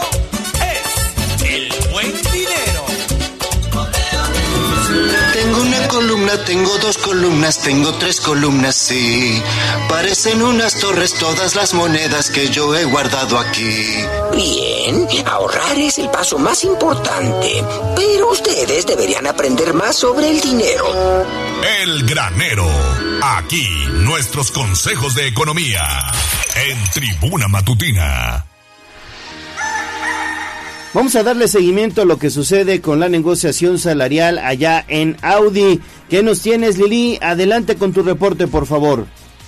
Muchas gracias, Gallo. Te saludo con mucho gusto y también al auditorio. Pues comentarte que Luis Espinosa Rueda, presidente en Puebla de la Cámara Nacional de la Industria de la Transformación, la Canacintra, dijo que Audi de México es una de las empresas instaladas en la entidad con mejores prestaciones laborales y, sobre todo, con planes sólidos hacia el futuro. Por lo tanto, confío en que pronto habrá un acuerdo en el marco de la revisión contractual en marcha. Él llamó a no entrar en pánico y esperar el resultado de las negociaciones que seguramente, insistió, beneficiarán tanto trabajadores como a la firma automotriz. Aunque la prórroga del emplazamiento a huelga vence el 24 de enero, no hay algún factor que indique que la revisión pudiera complicarse porque existe una excelente relación entre la alemana y su sindicato, de modo que seguro pronto habrá un acuerdo. Vamos a escuchar. Ya tuvimos ejemplos el año pasado, y así va a ser, y no hay que entrar ni en pánico ni en ansiedad, seguro van a llegar a un acuerdo, estoy seguro que van a llegar a un acuerdo, a un buen acuerdo, y este para las dos partes, porque pues las dos partes también, digo, no hay ningún tema que, que, que haya lastimado la relación o que haya cuestión tensional, nada. Es una muy buena empresa, con muy buenas prestaciones, con muy buen nombre, con muy buen futuro, con, vaya, con, con inversiones fuertes, con planes. Y bueno, pues cabe señalar que cada vez será más común que las revisiones salariales y contractuales se alarguen, dijo el industrial, porque hoy implican un mayor nivel de negociación, consecuencia de la última reforma a la ley laboral, que justamente pretendía garantizar que estos procesos se realizaran de manera transparente, sin simulaciones y con el aval de los trabajadores. Hoy en México, Gallo Auditorio, pues eh, tiene una plantilla laboral de 5.200 colaboradores, 3.600 de ellos sindicalizados, que a través de su dirigencia pues están pugnando por el 17% de aumento, 11 al salario y 6 a prestaciones. Y bueno, pues en este sentido, Gallo también y quisiera aprovechar para informar que ayer justamente pues la planta, la empresa dio a conocer pues eh, eh, perdón, el sindicato dio a conocer los avances en torno a esta revisión y en este sentido, bueno, pues se informó a través de un comunicado interno a sus agremiados que la empresa ya aumentó su oferta de incremento salarial al 4% y 1%, 1 prestaciones, esto para un global del 5%, pero los representantes de la firma alemana se retiraron de las negociaciones desde el pasado 12 de enero. También se informó a las bases que hoy, este miércoles, sindicato y empresa deberán acudir a una audiencia ante el Tribunal Laboral Federal de Asuntos Colectivos, esto para ofrecer un informe sobre el avance de las negociaciones, porque, pues ya decíamos hace un momento, deben concluir antes del 24 de enero. Y bueno, pues en este sentido, este mensaje señalaba, lo que prevaleció hasta el día jueves 11 de enero fue lo siguiente. La postura de la empresa fue de otorgar solo el 5% de aumento, 4% de extra salario y 1% de prestaciones. En un punto 2 se señala, la pretensión del sindicato bajó al 20%. Tres, la empresa desde el viernes 12 de enero se retiró de la mesa de negociación y hasta el día de hoy no hemos sabido nada de ellos. Y cuatro, sabemos que las posturas son lejanas, pero de eso se trata una negociación, de irse acercando y buscando la manera de encontrarse. Se han perdido tres días muy valiosos y esperamos que haya cordura y flexibilidad en la empresa, así como la hemos tenido nosotros con trabajadores, como trabajadores durante muchos años al contribuir al éxito de Audi México. En el punto 5 de este comunicado, que se distribuyó a través de los grupos de redes sociales establecidos para este fin, pues se señala que el sindicato tiene la esperanza de que las prácticas con la empresa se reanuden este mismo 17 de enero, aunque si eso no ocurriera también llama a los trabajadores a ser conscientes de lo que se avecina y a estar preparados para lo que venga. Es el reporte. Bueno, pues ahí está entonces toda la información. Mientras tanto, siguen las negociaciones. Me parece que se trasladaron ya también a la Ciudad de México, ¿no? Sí, sí es lo que comentábamos, que hoy tendrán pues esta reunión justamente en la, ante la autoridad federal con el objetivo pues de retomar este proceso de negociación que como también ya comentábamos pues se suspendió desde el pasado jueves, o sea, viernes, sábado, domingo ya no se habló de algo, ayer mismo tampoco pudo haber algún acercamiento, así que ojalá pues se pueda retomar este día. Perfecto, Lili, muchísimas gracias por la información. Regresamos contigo más adelante. 7 de la mañana con 34 minutos. Pausa. Volvemos con más. Vamos a un corte comercial y regresamos en menos de lo que canta un gallo. Esta es la magnífica, la patrona de la radio.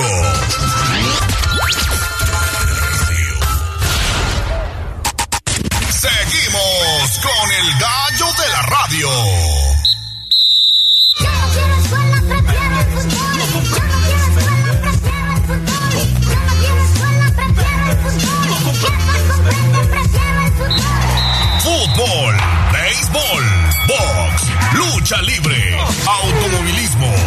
Todo el mundo del deporte con Ernesto Romero, Mario Montero y José Luis Sánchez Solá, el Chelis.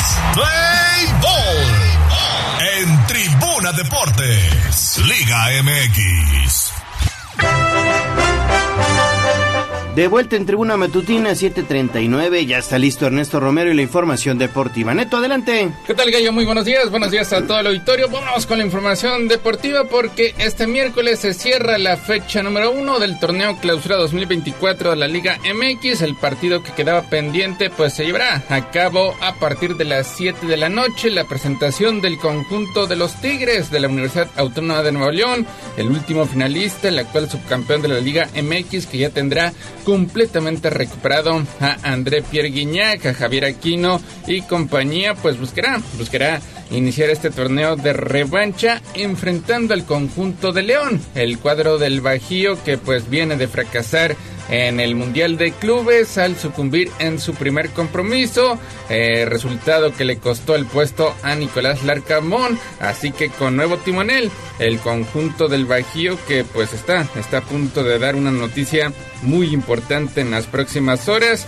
ahora comandados eh, por Jorge Brava, Jorge Baba, pues estarán, tratarán de hacer cosas importantes. En la línea telefónica, Mario Montero. Mario, muy buenos días.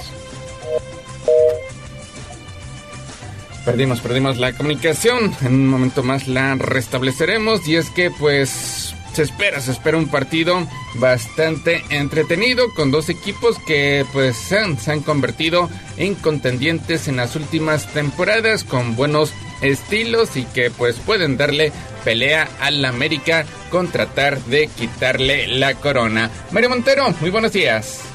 Buenos días Neto, buenos días al auditorio. Pues sí, el León que está a punto de dar el campanazo de, del, mercado de, de invierno al probablemente poder traer de vuelta al principito Andrés Guardado, al mítico capitán de la selección mexicana, ya veterano, ya después de una estancia en los Estados Unidos, pero pues por ahí está el rumor muy fuerte de que podría llegar y firmar por el León para regresar a territorio nacional. Obviamente hoy no jugaría, todavía está en negociaciones, pero pues León daría la campanada.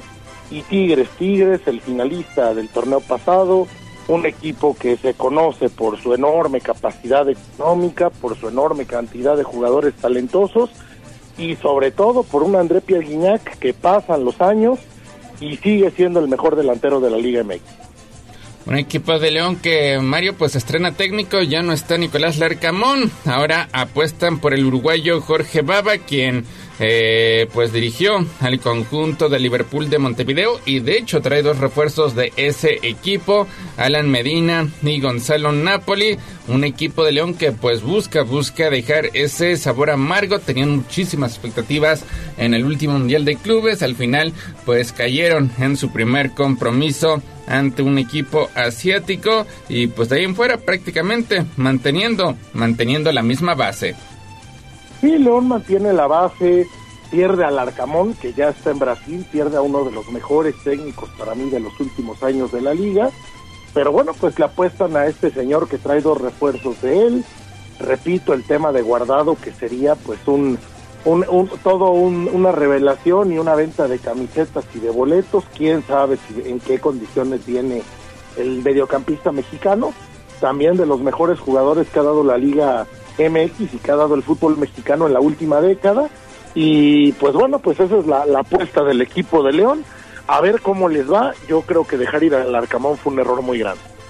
Pues veremos, veremos. Ya no había, parece que comunión entre aficionados y el ex técnico del Club Puebla. De hecho, pues varios, varios seguidores del conjunto El Bajío festejaron su salida. Veremos qué tanto le puede pesar a León, que como ya decías, está a punto de anunciar la incorporación de Andrés Guardado, que después de 17 años estaría abandonando el balompié europeo y también el León estaría pues adquiriendo por tercera ocasión a un jugador que ha disputado cinco copas del mundo. Ya lo hizo eh, pues hace muchísimos años con el guardameta Antonio Latota Carvajal, recientemente con el ahora entrenador del Barcelona B, Rafael Márquez, y pues ahora estaría sumando a Andrés Guardado que pues tuvo una carrera exitosa en el Deportivo La Coruña, pasó por el Betis, pasó por Valencia, Bayer Leverkusen, PSV Eindhoven, tres veces campeón de Copa Oro con la selección mexicana, eh, disputó cinco Copas del Mundo desde aquel 2006 cuando fue convocado por primera ocasión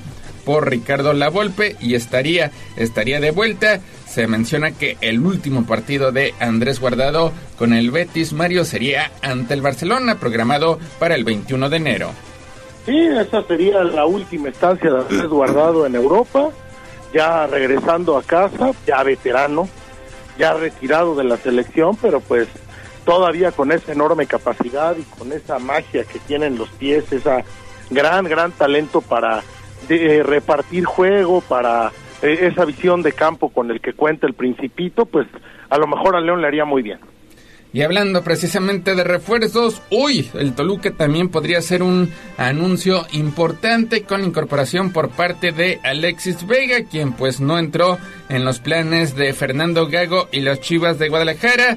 Eh, de hecho, ayer ya el atacante rojiblanco se despidió del personal que trabaja en las instalaciones de Verde Valle y también de sus compañeros del plantel para enfilarse en la nueva aventura que tendrá con los Diablos Rojos del Toluca. El 10 del Guadalajara saldrá del equipo de cinco años en donde sumó 147 partidos, 28 anotaciones y el mismo número de asistencias y regresa con un equipo donde pues ya tuvo sus inicios en el balompié nacional y pues buscará buscará tratar de darle más punch al sector ofensivo Mario del conjunto mexiquense. una contratación importante también la Toluca, Alexis Vega, un jugador que rinde bien en selección, que tiene talento sin duda alguna, que lamentablemente pues también fue de la parte de ese descontrol que había en Chivas, de esos temas eh, de indisciplina, pero bueno, pues están dándole una oportunidad en un equipo en el que le, en el que arrancó su carrera, que lo conoce bien y entonces pues estaría buscando esta esta titularidad y buscando poder aportar al equipo mexiquense. Y el que sigue, sigue pues con bastante hermetismo es Javier Hernández. Ayer volvió a tener contacto con los aficionados a través del draft de la Kings League, pero pues simplemente eludió cualquier pregunta sobre si firmará o no con Chivas. Mencionó que la respuesta la tendrá pues ya la próxima semana, pero que pues él él está muy contento y que espera que se llegue a un buen acuerdo con el rebaño sagrado. Y es que pues ya pasó la fecha 1, ya se estará disputando la fecha número 2 donde Chivas estará jugando precisamente ante Tigres, un partido para nada sencillo. Y pues más allá de que firme, pues tendrá, tendrá que ponerse también en buen en buena condición o tendrá que agarrar una buena condición física para responder pues a las exigencias Mario del balompié nacional. Sí, vamos a ver qué pasa con el Chicharito. Yo creo que ya es cuestión de que estampe su firma. Ya se dice que está muy avanzada la negociación con Amauri Vergara, que ya serían algunos flecos los, los que lo separarían de llegar al equipo que lo vio nacer también, de regresar a territorio nacional un chicharito que fue dado de baja en la MLS, que ya no tuvo buen rendimiento en el último torneo. Veterano, sí, pero bueno, pues yo digo que acá a lo mejor tiene su último aire y además seguramente, repito, de los que venderán muchos boletos y muchas camisetas.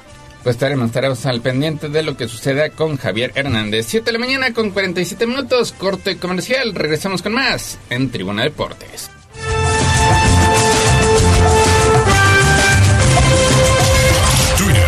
Arroba Tribuna Deportes.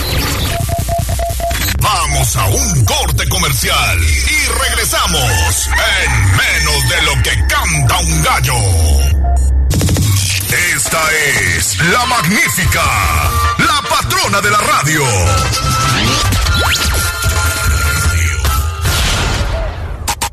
Seguimos con el gallo de la radio. Twitter, arroba Tribuna Deportes.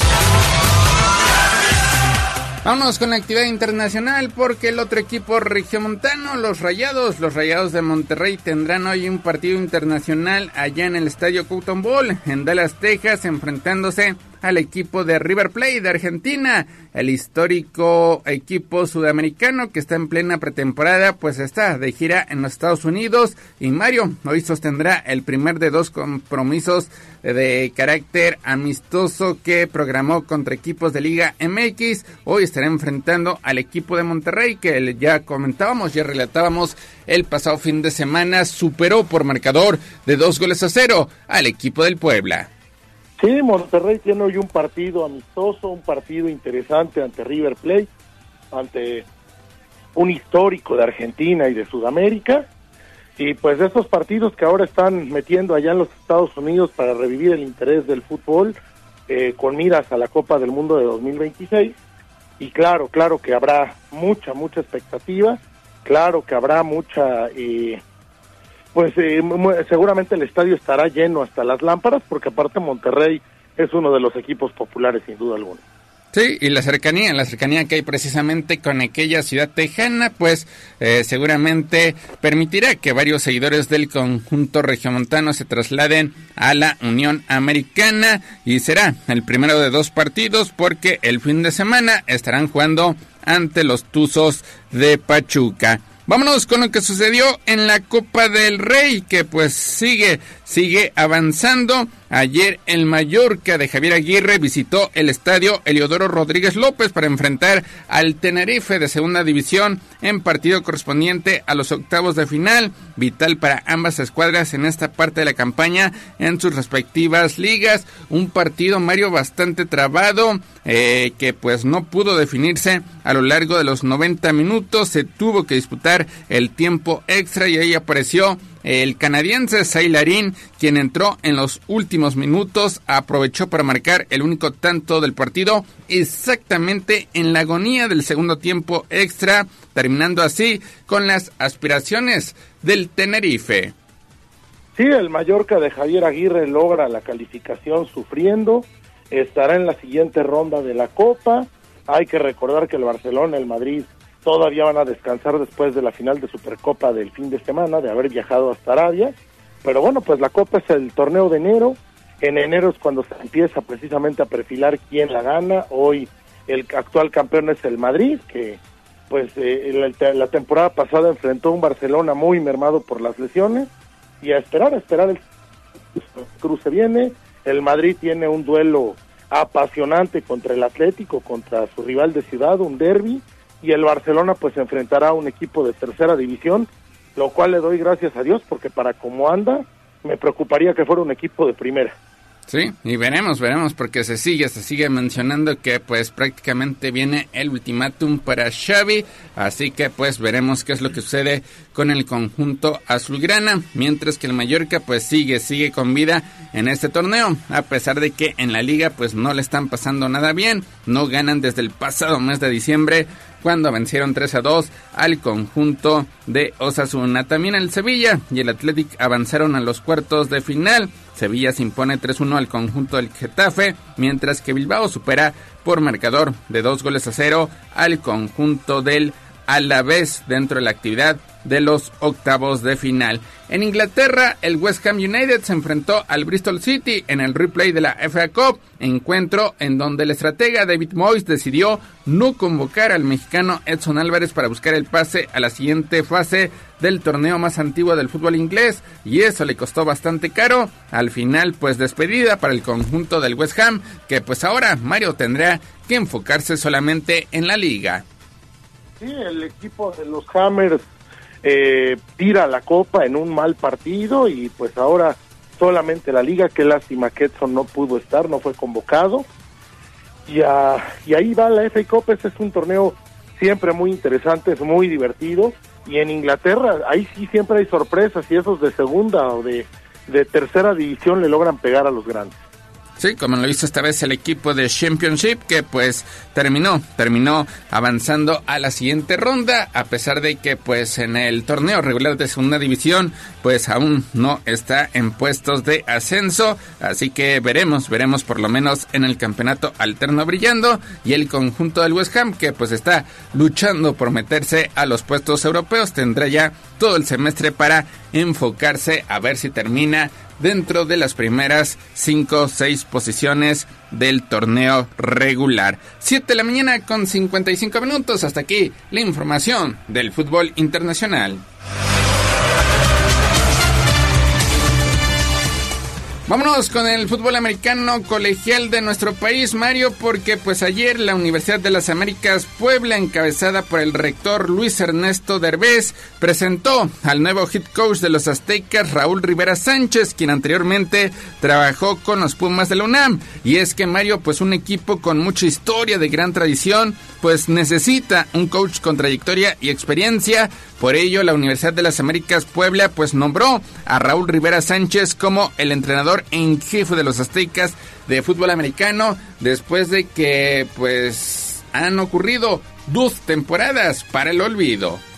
Sí, mi alma mater, mi orgulloso azteca, yo soy de la UTLA de toda la vida y pues a mí me tocó la época de los grandes campeonatos, de esos duelos apasionantes contra los borregos del Tec de Monterrey. Lamentablemente los problemas en los que se hundió la institución educativa en los últimos años, los problemas que existieron durante la pandemia y algunas otras cuestiones, pues bajaron el programa de fútbol americano. Ahora se está intentando retomar. La llegada del coach Rivera precisamente inicia una nueva era donde se iniciará escauteo por todo el país, se traerán jugadores de talento de donde sea y volver a armar ese equipo competitivo de los aztecas que tantas glorias le dio a Puebla.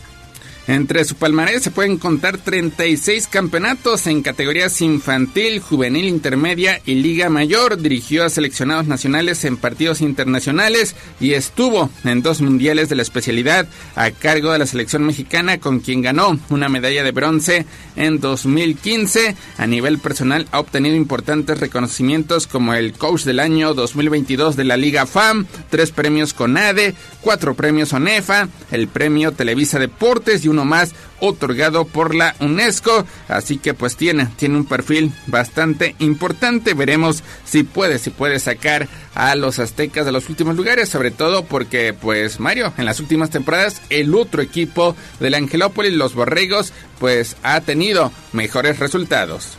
Sí, ese, ese era el duelo de, de Puebla, el tazón de Talavera, el que tradicionalmente era para los aztecas Ahora, pues los últimos años ha sido para los borregos del Tec Campus Puebla. Ojalá un programa tan laureado, un programa tan respetado a nivel nacional, un programa que, repito, a Puebla le dio tantos títulos, regrese a ser lo que era. Seguramente el coach Rivera y su staff se pondrán a trabajar inmediatamente. el fútbol americano colegial en México es todo un tema, hay que reiniciar trabajo desde Aztequitas, hay que armar escauteo otra vez, hay que buscar talentos, ver el tema de las em, de, de, las becas para, para traer talento y vamos a esperar poco a poco a volver a armar un equipo campeón. Pues prácticamente 8 o 9 meses antes de que haga su presentación en la Liga Mayor, en la de los 14 grandes de la ONEFA. 7 de la mañana con 58 minutos. Hasta aquí la información del fútbol americano.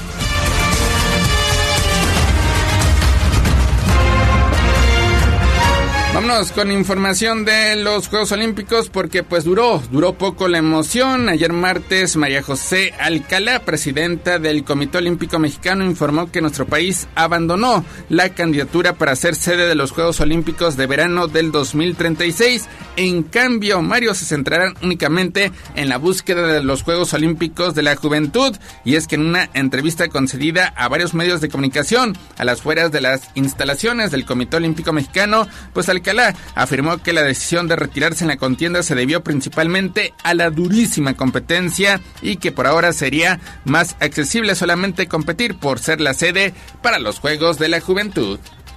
Sí, digo, hay que ser realistas. Eh, la organización de los Juegos Olímpicos conllevan un costo estratosférico, un costo brutal que hoy nuestro país no puede alcanzar. Hay otras necesidades antes. Eh, definitivamente hoy en día como, como se manejan los Juegos Olímpicos y con los intereses económicos y de medios de comunicación que hay detrás, es algo que solamente está abierto a países de primer mundo. México aún sigue en vías de desarrollo, digo, vamos mejorando, vamos creciendo, pero hoy hay otras prioridades y por eso se ha tomado la decisión sabia, creo yo, de retirarse de esto. Ya será más adelante seguramente, pero pues por ahora eh, imagínate, si los juegos de, de, Beijing costaron mil millones de dólares, no me quiero imaginar lo que cuesta un Olimpia hoy en día.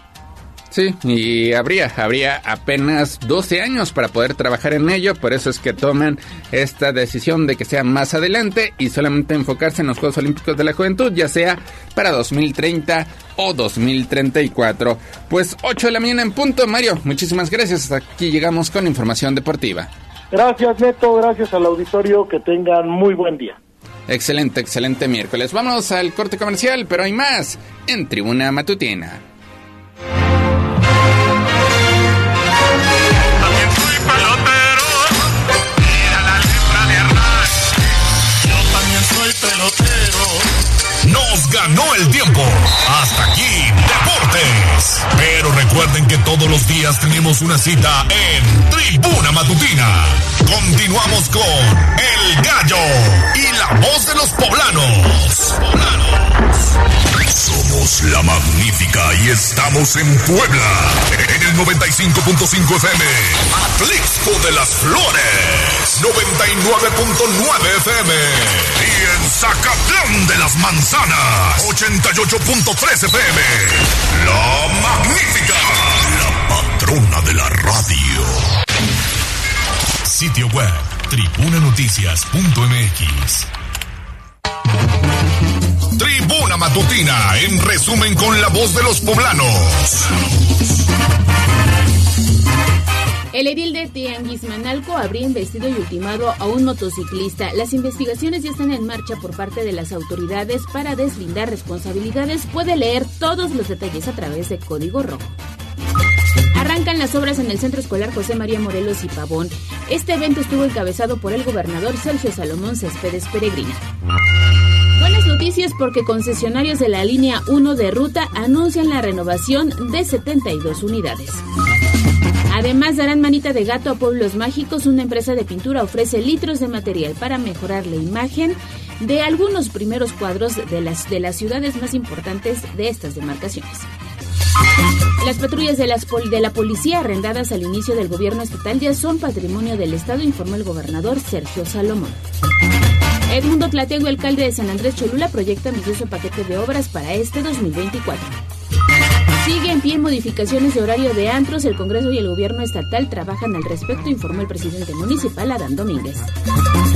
Y finalmente el presidente López Obrador lamentó el fallecimiento del escritor José Agustín durante la conferencia matutina que lleva a cabo en Palacio Nacional. Pendientes de Roba Noticias Tribuna, Tribuna Vigila y Código.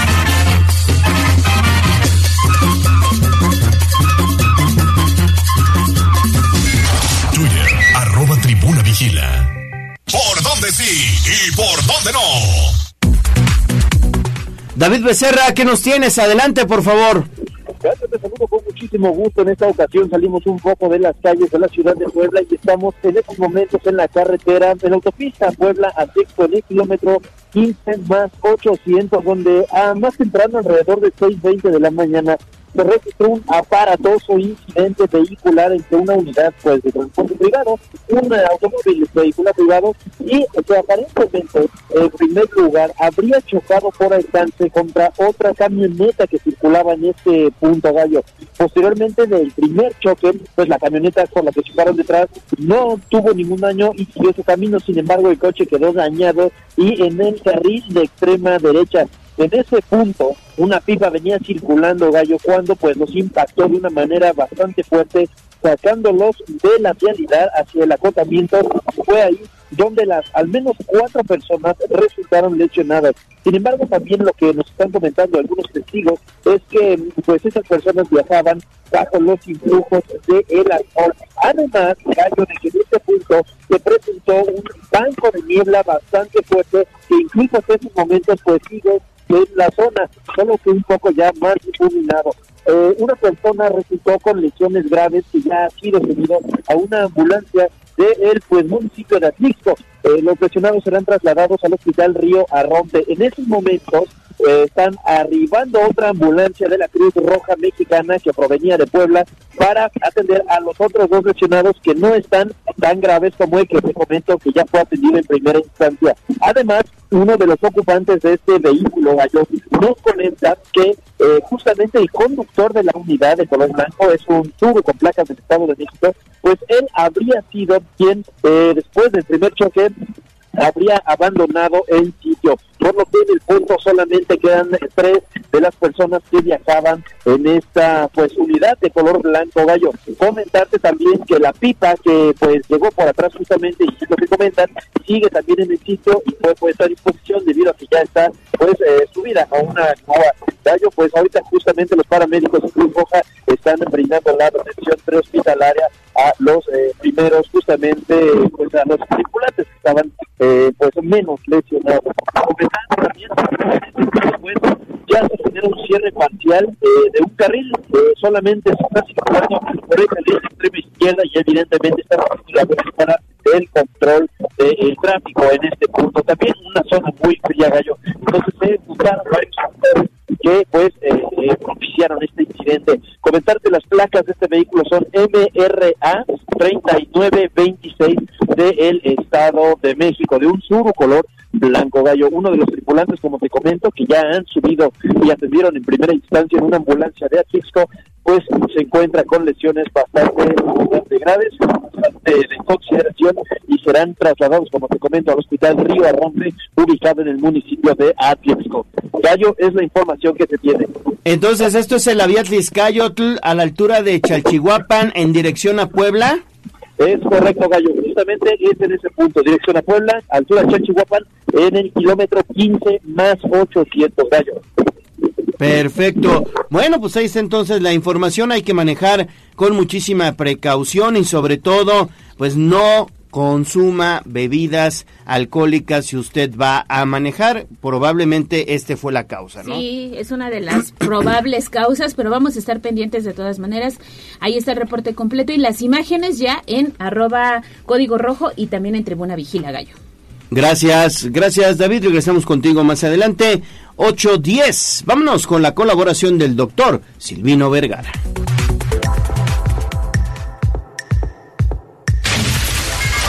Sitio web, tribunanoticias.mx. Lucharán dos de tres caídas sin límite de tiempo. Profundicemos en el tema. Hablemos con el gallinero. En Tribuna Matutina. Doctor Silvino, muy buenos días. Adelante, por favor. ¿Qué tal? Muy buenos días. Muchas gracias. Pues para platicar ahora en estos inicios del año 2024, eh, platicar ahora lo que corresponde, pues digamos, al horizonte que tiene las fuentes de empleo. Ahora habrá que analizar que uno de los grandes problemas que hemos tenido eh, desde siempre, pero digamos que ahora se agudizó con el COVID, ¿no? Y lo que se presentó en el año 2020-2021, pues eh, digamos que ahora la problemática es saber qué va a pasar con las fuentes de empleo. En las estadísticas, la parte numérica, pues hace mención que hay considerables eh, bajas en el seguro social del empleo formal y también las estadísticas dicen que lo que ha estado aumentando pues es el empleo informal y esto pues a qué a qué se debe no debe de haber alguna razón por la cual pues el empleo informal está generando un mayor crecimiento que el empleo formal. Y bueno pues esto precisamente se debe al problema que existe con el asunto de pues el aumento del salario mínimo a estos estándares de aumentarlo al 20%, al asunto también relacionado con pues toda la serie de derechos que se le han otorgado a los digamos a la parte laboral que bueno pues eh, las empresas particularmente las medianas las pequeñas la microempresa que no tiene la capacidad pues de afrontar estos aumentos pues normalmente acaba o bien volviendo informales a sus trabajadores que en un momento fueron formales o bien pues el asunto de tener que despedirlos o al grado de pues tener que esperar al momento en que tengan que cerrar por la carga que hoy tienen, que digamos que adicionalmente a la carga tributaria que normalmente tienen las empresas, pues hoy se está aumentando esta carga laboral y que va más encaminada, repito, a las empresas eh, pequeñas, a las que normalmente necesitan de mano de obra porque no están tecnificadas, no tienen la maquinaria, no tienen los equipos, digamos, de, de, vanguardia, de punta, como para que pudiéramos decir que el trabajo se pueda hacer de manera más mecanizada, más eh, tecnificada, ¿verdad? Entonces, ahora, pues con esta medida que se está tratando de implementar, de aumentar el aguinaldo, el de aumentar también, eh, o mejor dicho, disminuir las horas de semana laborales, bueno, pues son buenos propósitos, sin embargo, pues esos buenos propósitos hay que analizar el horizonte, la estadística, la situación de las empresas, sobre todo porque finalmente, repito, pues la mayoría de las empresas que tienen trabajadores permanentes, no empleados que están ahí durante 10 años o más, pues son de las micro, de las medianas empresas que no tienen la capacidad pues de tecnificarse. Esto en realidad para las grandes empresas pues es una invitación a la tecnificación, la capacidad económica que muchas de ellas tienen, pues lo que van a hacer es sustituir desafortunadamente al, al hombre por, por la tecnología, ¿no? Ahora que se está hablando tanto de la inteligencia artificial. Pero bueno, pues se está hablando de ese punto, pero no todos tienen esa capacidad y bueno, pues esto repercute mucho en el asunto precisamente pues de, de las fuentes de empleo que cada día se ve mucho más complicado que existan, sobre todo para las nuevas generaciones. Claro, sí, sí, sí, muy importante, doctor, sobre todo eso y bueno, pues evitar que también la inteligencia artificial de la que está platicando, doctor, pues sea utilizada, pero de forma negativa, porque ese también es el riesgo que, corremos, ¿no? Sí, desde luego. El problema, bueno, en primer lugar que sustituye la mano humana por, por digamos, esta tecnología, que bueno, en realidad, pues para juntar con esta tecnología se necesita de muchos recursos económicos, no es tan fácil decir eh, lo, lo, sustituimos y se acabó, Me, pensemos en los pequeños talleres, en la industria, en las empresas de prestación de servicios, pues no es nada fácil sustituir la mano humana con la inteligencia artificial. Y luego, bueno, pues también el mal uso que se ha llevado a cabo con ella, ¿no? Hoy todos los ciberataques que existen, la suplantación de la identidad de las personas, que de repente pues les clonan sus tarjetas de crédito y todo esto, pues tiene que ver precisamente con toda esta tecnología que ha crecido tanto, que lo que está provocando pues es afectaciones a, a terceros y bueno, pues eso también es uno de los temas que habría que ponerle mucha atención, ¿verdad? Muy bien, doctor, por siempre interesante su colaboración. Muchísimas gracias y nos escuchamos el próximo miércoles. Con todo gusto, muchas gracias, buen día. Buen día, ahí está el doctor Silvino Vergara. Pausa y volvemos con una interesante entrevista. Vamos a un corte comercial y regresamos en menos de lo que canta un gallo. Esta es la magnífica, la patrona de la radio.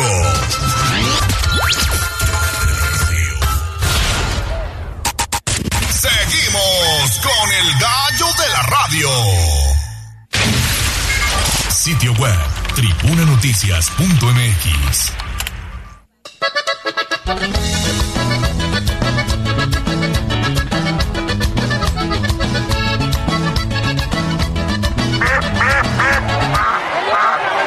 Se decreta un receso hasta que se restablezca el orden. No te hagas pato. Con información de la política. En Tribuna Matutina. Bueno, seguimos en Tribuna Matutina, estamos de vuelta, 8 de la mañana con 20 minutos y es un gusto saludar aquí en el estudio a la presidenta del Comité Estatal de Morena, Olga Romero García Crespo. ¿Cómo estás? Bienvenida. No, pues estamos muy bien, Leo, agradeciéndoles a ustedes el espacio. Muchas gracias por, por abrir este, estos momentos para poder informar a, a nuestro pueblo de Puebla y este también para mandarle un abrazo muy grande a Alejandra por su cumpleaños Ay, el día de gracias, ayer. Muchas gracias. Un, un, nuevo año lleno de salud, de muchos éxitos, ¿no? Sí, que nos vaya bien a todos, ¿no? A todos, a todos nos tiene que ir muy bien, a Puebla le tiene que ir muy bien. Bueno, pues vamos a entrar en materia, muchísimas gracias. ¿Cómo les va? ¿Cómo va este periodo de intercampaña allí en el Movimiento de Regeneración Nacional? Porque ya lo decíamos fuera de micrófonos, pues se registró una buena cantidad de simpatizantes, de militantes del movimiento, de ciudadanos que buscan pues ser eh, abanderados para algún puesto de elección popular, ¿no? Así es, pues con mucho trabajo, sí, definitivamente, pero muy emocionados porque se está haciendo un gran trabajo al interior del estado y en, en la zona metropolitana. Este, aprovechar para darles el anuncio de que tenemos nuevos integrantes dentro del comité. Sí. Tenemos a, a tres perfiles nuevos que, que la verdad tienen una muy, muy, muy grande experiencia dentro de la política poblana y que sobre todo pues conocen el estado de Puebla y a las poblanas y a los poblanos, ¿no? Tenemos a, ahorita con nosotros ya este en la Secretaría de Comunicación a nuestro compañero José Tomé, que la verdad es un, un perfil que, que en la comunicación pues creo que, que, que todo el mundo lo conoce y sabe de, de, de cómo es él también como persona y como ser humano, ¿no? Y también eh, tenemos este el ingreso de eh, nuestro compañero eh, Samuel Aguilar Pala en la Secretaría de Organización, que es un, un lugar clave para el, todo el trabajo que estamos haciendo en este momento. Y eh, en esa misma secretaría tenemos este ahora a nuestra coordinadora, que es nuestra coordinadora de coordinadores regionales y delegados distritales, a la maestra Laura Artemisa, que también es un perfil con una amplia experiencia. Claro. Y, eh, y bueno, y eso estamos haciendo, estamos organizando este, en el Estado todos, eh, a todos nuestros aspirantes. Estamos teniendo un acercamiento con ellos. Fueron seis eh, coordinaciones regionales que se nombraron y 26 delegaciones distritales, para que de esa forma podamos tener eh, una, una cercanía real con cada una y cada uno de los que están participando en este momento y por supuesto poder también de esa forma hacer las mediciones, llevar a cabo las encuestas que se tienen que realizar para saber quiénes son los perfiles con mayor competitividad. Y hay una lista bastante extensa, ¿no, Presidenta? Sobre todo porque falta por eh, sal- faltan por salir los nombres de quienes buscan presidencias municipales y diputaciones locales. ¿Cuántos registros hasta el momento tiene Morena?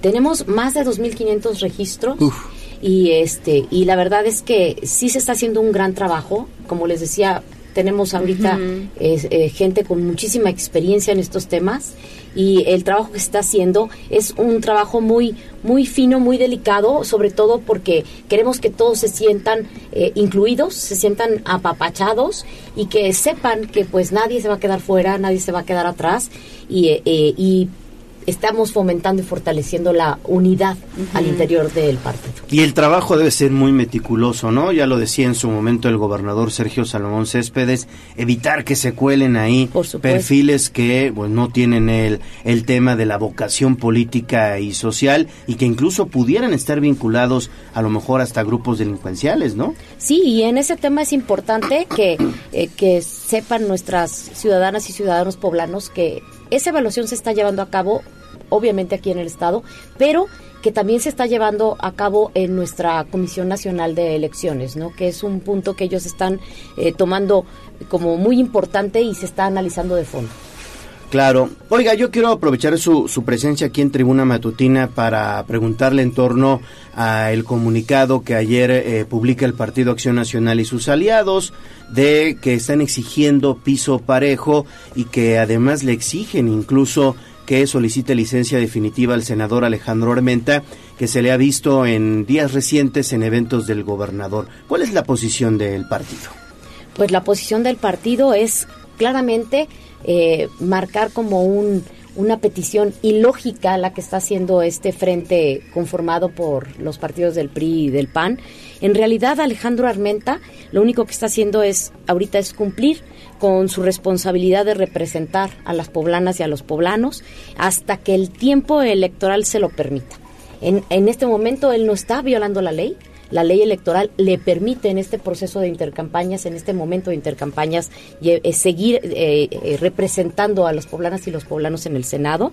Y él, él desde el Senado siempre ha estado atento a todas las necesidades de todas las ciudadanas y ciudadanos, ¿no? Pendiente de las encomiendas, obviamente, de nuestro presidente y, y recalcar que este es un cargo de elección popular y este y sí recalcar y lo lo este lo hemos hecho ya este que los partidos de, del frente están defendiendo a un precandidato que sí dio la espalda a las ciudadanas poblanas y poblanos que él solicitó licencia por el hambre que tiene de ese poder y de servirse a sí mismo. Además él ha orillado al personal del ayuntamiento y que eso, es- esto es un acto que, que la verdad me da muchísima muchísima tristeza a cometer delitos electorales por el uso de recursos públicos en favor en favor de ellos mismos nada más, ¿no? Y este lo vimos lo vimos muy claro en la movilización eh, que hubo de automóviles y del personal del ayuntamiento en un acto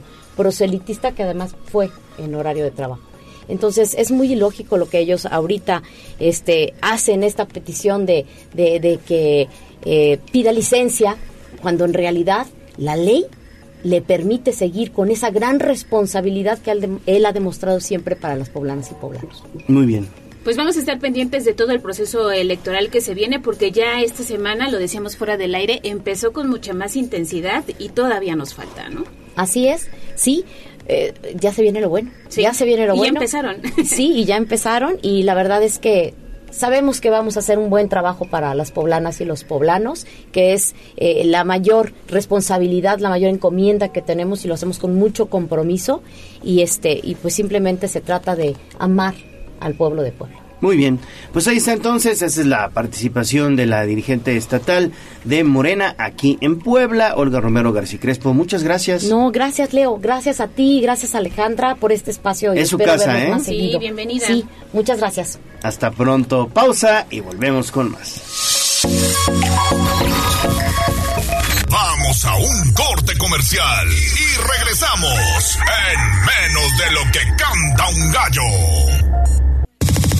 Esta es la magnífica, la patrona de la radio.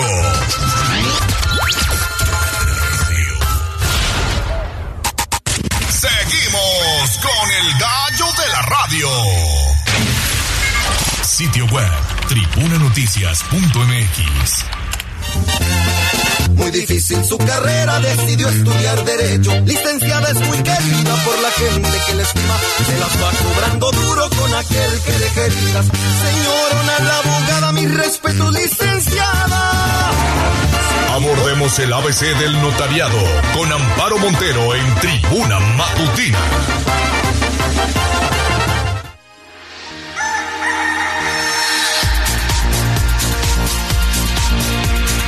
8 de la mañana con 32 minutos. Es un gusto saludar como todos los miércoles a la notaria pública número 5 de Atlixco, Amparo Montero. ¿Cómo estás, Lick? ¿Qué tal? Buenos días, Ale. Buenos días, buenos Leo, días. buenos días a todos. Bien, gracias. Pues siempre orientando en temas notariales a nuestros amigos radioescuchas, también de allá de la región de Atlixco y la Mixteca, sobre todo porque es importante cuando hacemos una compra-venta tener eh, especial interés en algunos aspectos, ¿no? Así es, es muy importante antes de comprar.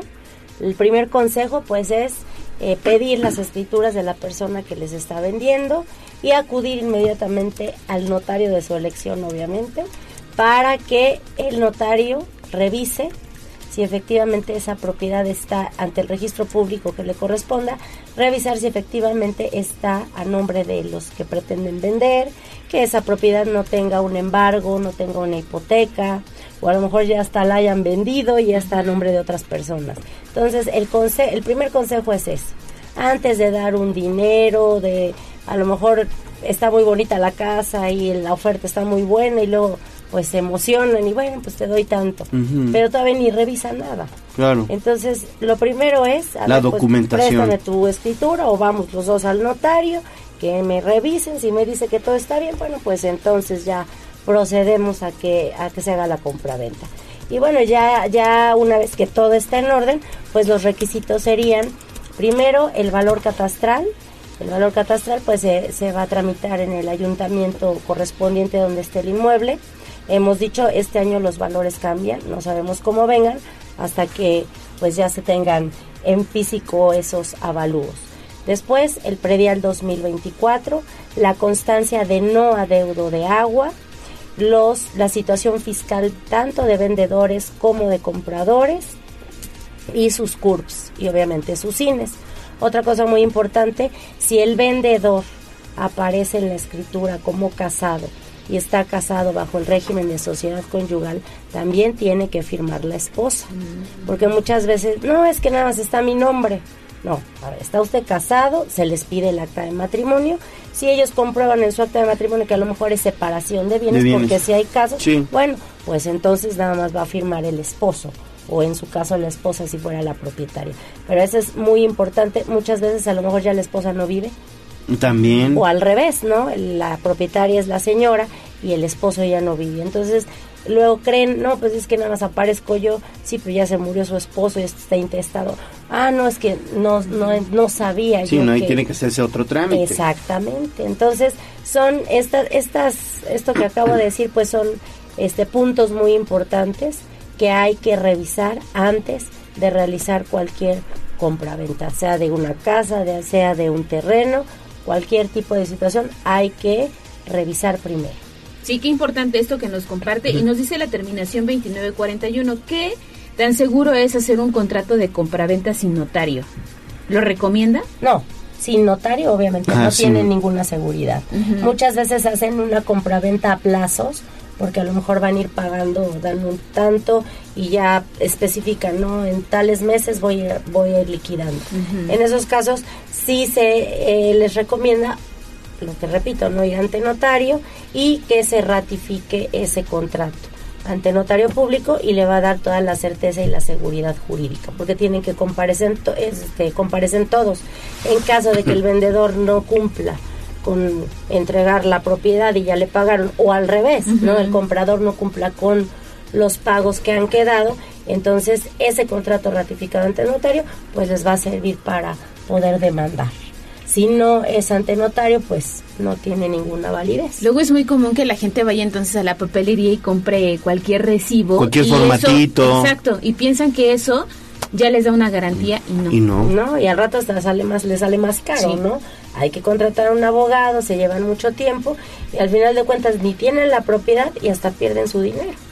Entonces, sí es muy importante todos estos requisitos que, que he mencionado y sobre todo acudir primero al notario. Eso es lo importante. Además de que hay buenas noticias porque, por ejemplo, en la Notaría 5 de Atlisco, pues no cobran las asesorías, ¿no? Así es, las asesorías son totalmente gratuitas con nosotros. Nos encontramos en la 3 Norte 203 en la Colonia Centro, en un horario de lunes a jueves de 10 de la mañana a 5 y media de la tarde y los viernes de 10 a 3. Hacemos excepciones a veces los sábados. Hay gente que a lo mejor por trabajo no puede hacer su trámite y bueno, nos ponemos de acuerdo con ellos y se les puede también atender en sábado. Perfecto, pues ahí está entonces, siempre es importante tener la asesoría de un profesional o de una profesional, sobre todo para evitar que nos engañen, para evitar que caigamos en situaciones de fraude que hoy están a la orden del día, Lick. Sí, todo, exactamente, nadie, nadie se escapa de eso. Entonces, mucho ojo antes de adquirir un inmueble, Un inmueble. así esté muy bonito y les den un buen precio. Primero, pedir las escrituras y acudir ante el notario para que entonces nosotros podamos eh, verificar que efectivamente esa propiedad no tiene ningún problema, que viven las- los vendedores, que si está la esposa, si está el esposo y que ante el registro público de la propiedad correspondiente no tenga ninguna hipoteca o ningún embargo. Muy bien, pues ahí está entonces la asesoría de la licenciada Amparo Montero, notaria pública número 5 de Atlisco. Muchas gracias, Lick. Gracias a ustedes, No, bonito gracias. día. Siempre por darnos luz en estos temas. Así es, muchas gracias. Gracias. Bueno, seguimos con más información. Tenemos, tenemos otra interesante entrevista. Oye, rápidamente, ¿Sí? fíjate que el Sismológico Nacional está informando que hubo un sismo magnitud Caray. 4.3 localizado en Ciudad Cerdán, Puebla, el epicentro. Así que vamos a estar informando a través de las redes sociales. Recuerde visitar arroba noticias tribuna y también Código Rojo y Tribuna Vigila. Bueno, pues ahí está un sismo de 4.3, un sismo pequeñito, pero con epicentro en Ciudad Cerdán. Muy bien, seguimos con más.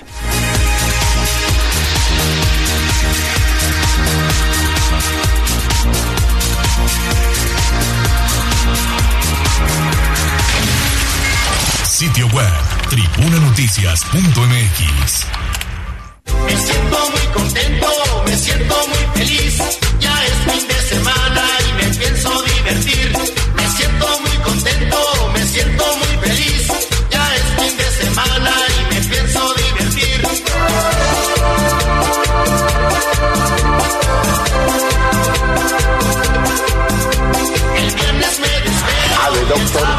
Los que vamos a morir te saludan. Nuestros consejos de salud en el dispensario. En Tribuna Matutina.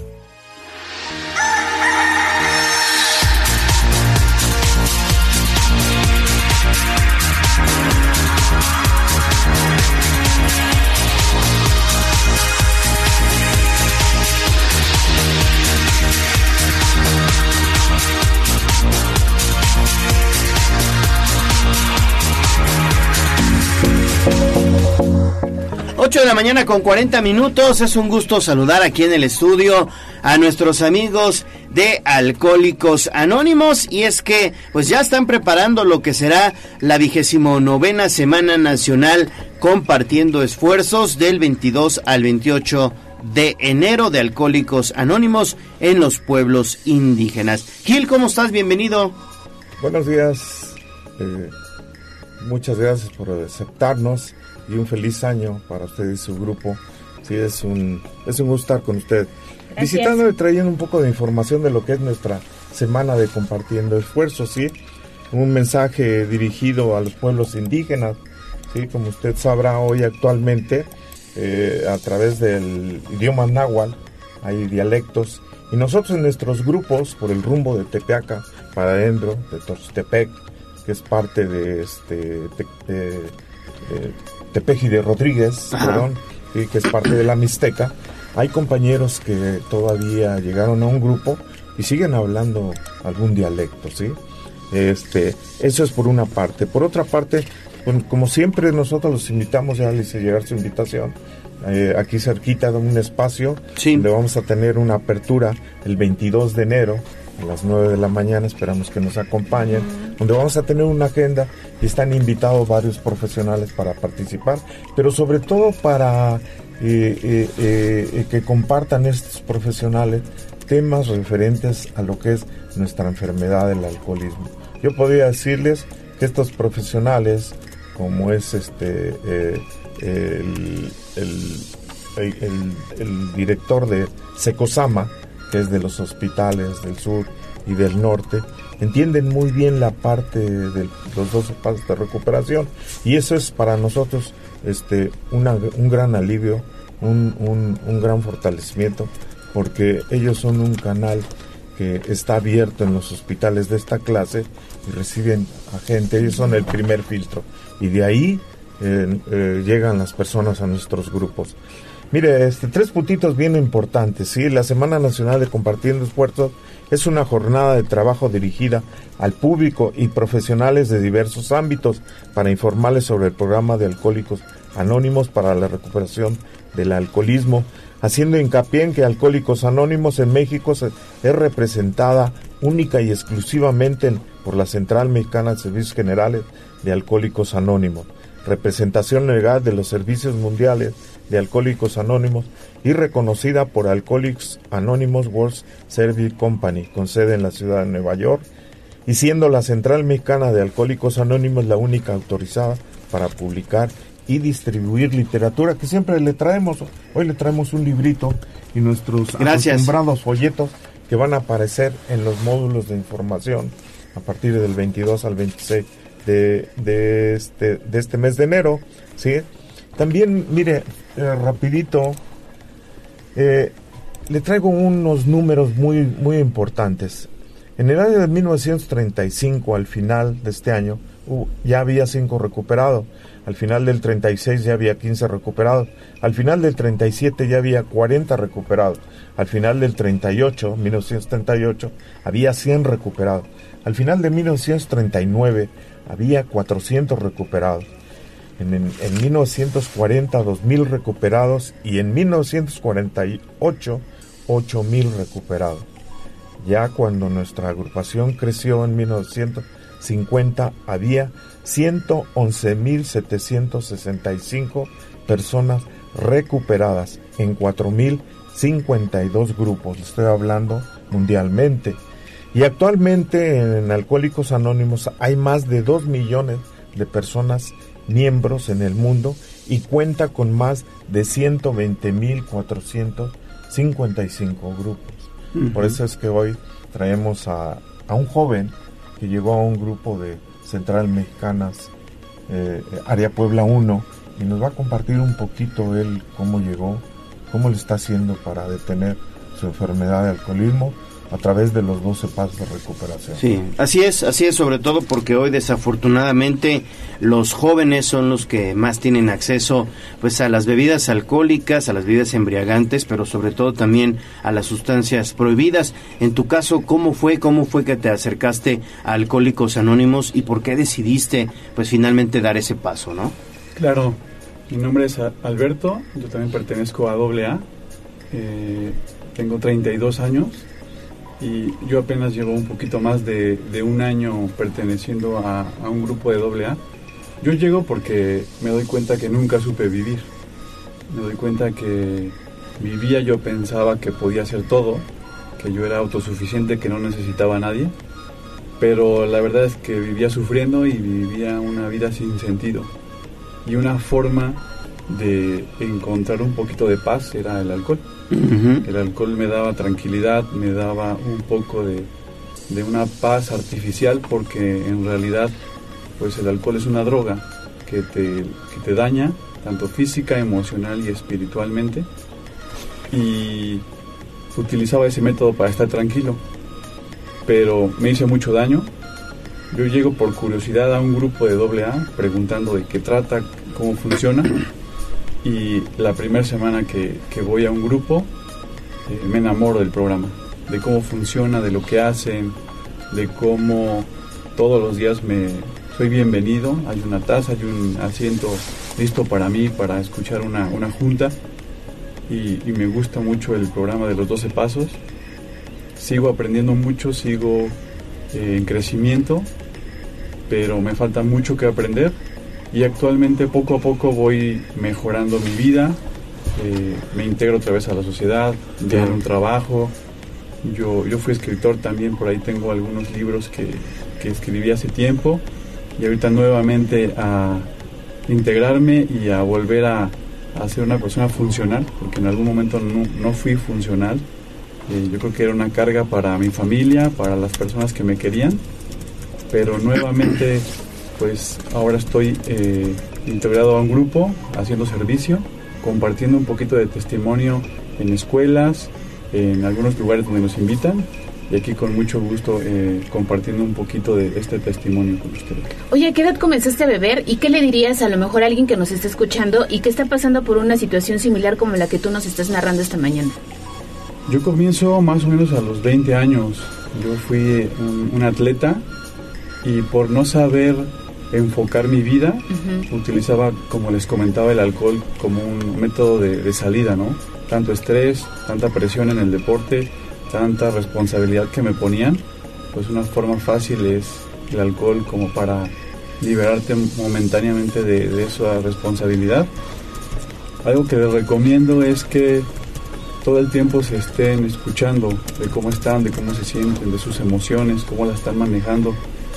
Eh, yo siempre tenía ira, tenía mucho rencor y el alcohol pues me lo quitaba momentáneamente, pero nunca trabajé las emociones. Y en un grupo de doble A te enseñan a cómo enfocar las emociones, cómo tratarlas, cómo manejarlas, eh, cómo manejar la parte de un, un ser superior. En mi caso es Dios. Yo estoy muy, muy apegado a Dios. Y cuando pones tu vida en manos de Dios, la verdad es que hay un cambio, notas una diferencia y, ves cómo tu vida cambia para mejor. Perfecto.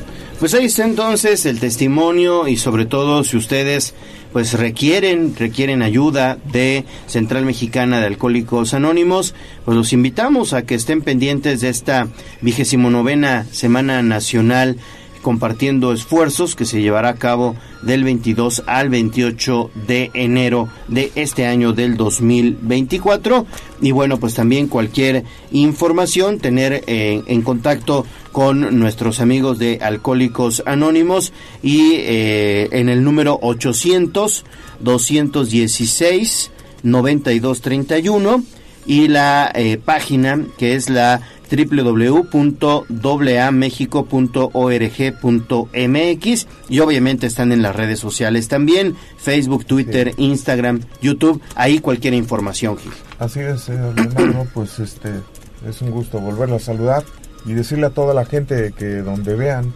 el, el logotipo de Central Mexicana, Alcohólicos Anónimos con la leyenda arriba y la leyenda abajo de Servicios Mundiales, se acerquen y pidan literatura, folletos, que es de suma importancia para esta semana de compartiendo esfuerzos. Que sepan los jóvenes Así es. en qué mundo están viviendo hoy actualmente y la manera en que pueden detener su enfermedad a través de 12 pasos de recuperación que son conocidos ya a nivel mundial con el número que le acabo de dar de 2 millones de personas que han llegado a nuestra comunidad Claro. De alcohólicos anónimos. Muy bien, pues muchas gracias. Al contrario, muchas Que gracias. tengan buen día. Sí, buen día. Gracias. Gracias. Pausa y regresamos.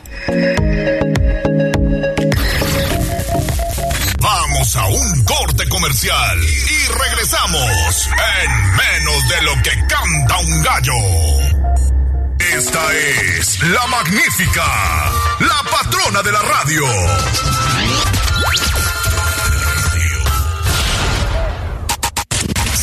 Con el gallo de la radio.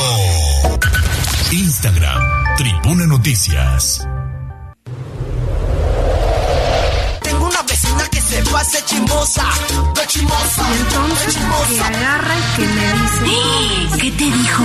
Escuchemos el chismecito del día con Pedro Jiménez en Tribuna Matutina. Es el noticiero del barrio. Las señoras en la esquina saben más que cualquier telediario. 854 Pedro Jiménez, espectáculos, adelante por favor. Hola Gallo, muy buenos días, esperando que se encuentren bien ya en ombligo de semana. Pues ayer comentábamos que la esposa de el mimoso lo acusa precisamente de violencia y que pues ya lo ha demandado en dos ocasiones y que pues las autoridades de Monterrey no han hecho nada. Ya el mimoso, el día de ayer precisamente por la tarde-noche, publicó un video precisamente en redes sociales en donde niega la acusación de violencia física por su parte y él asegura que el problema se deriva principalmente de lo económico.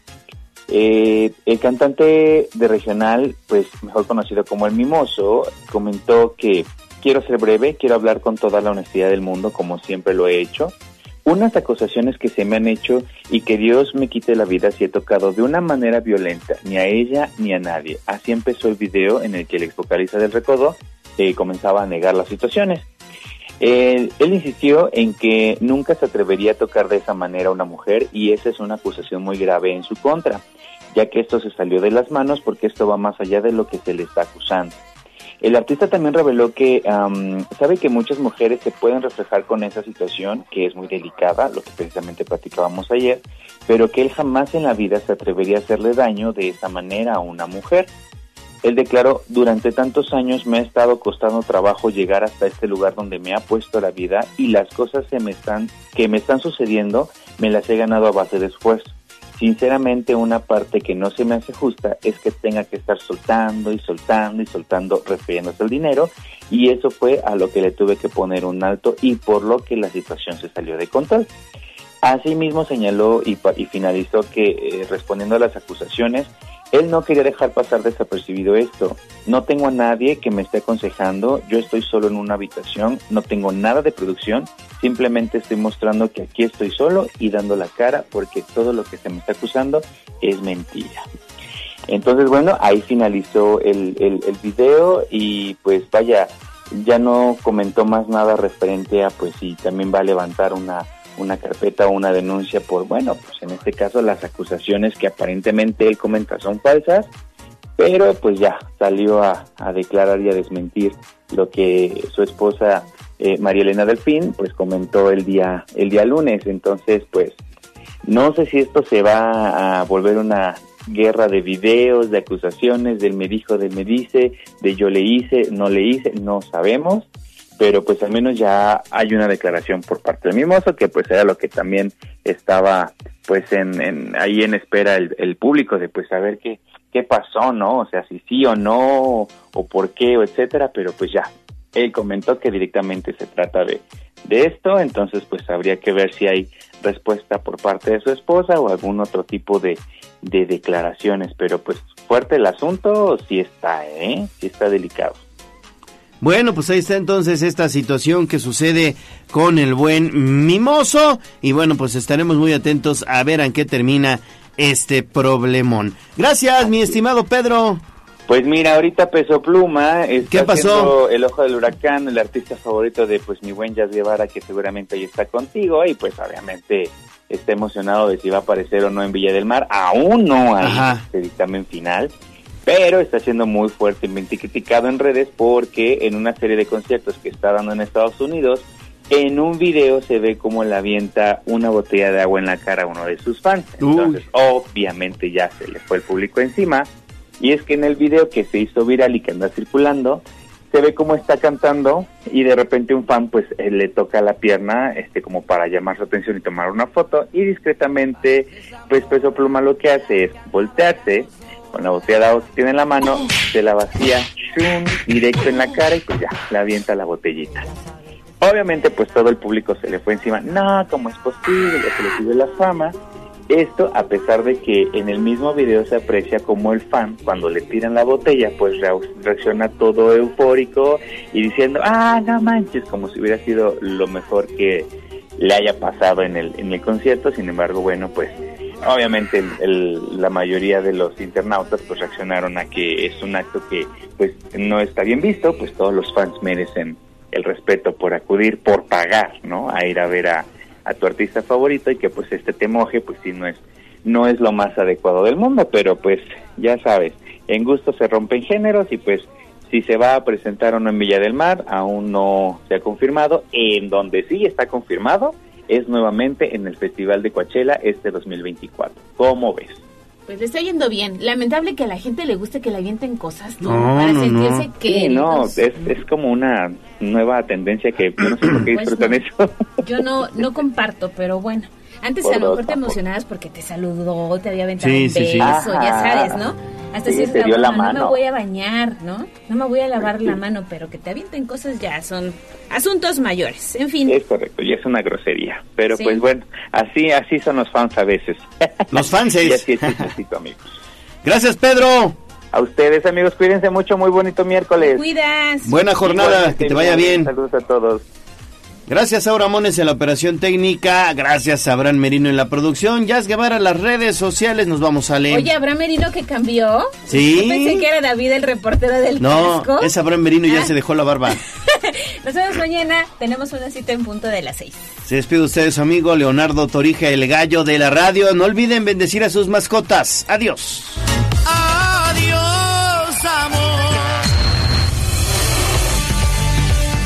Aquí terminamos Tribuna Matutina.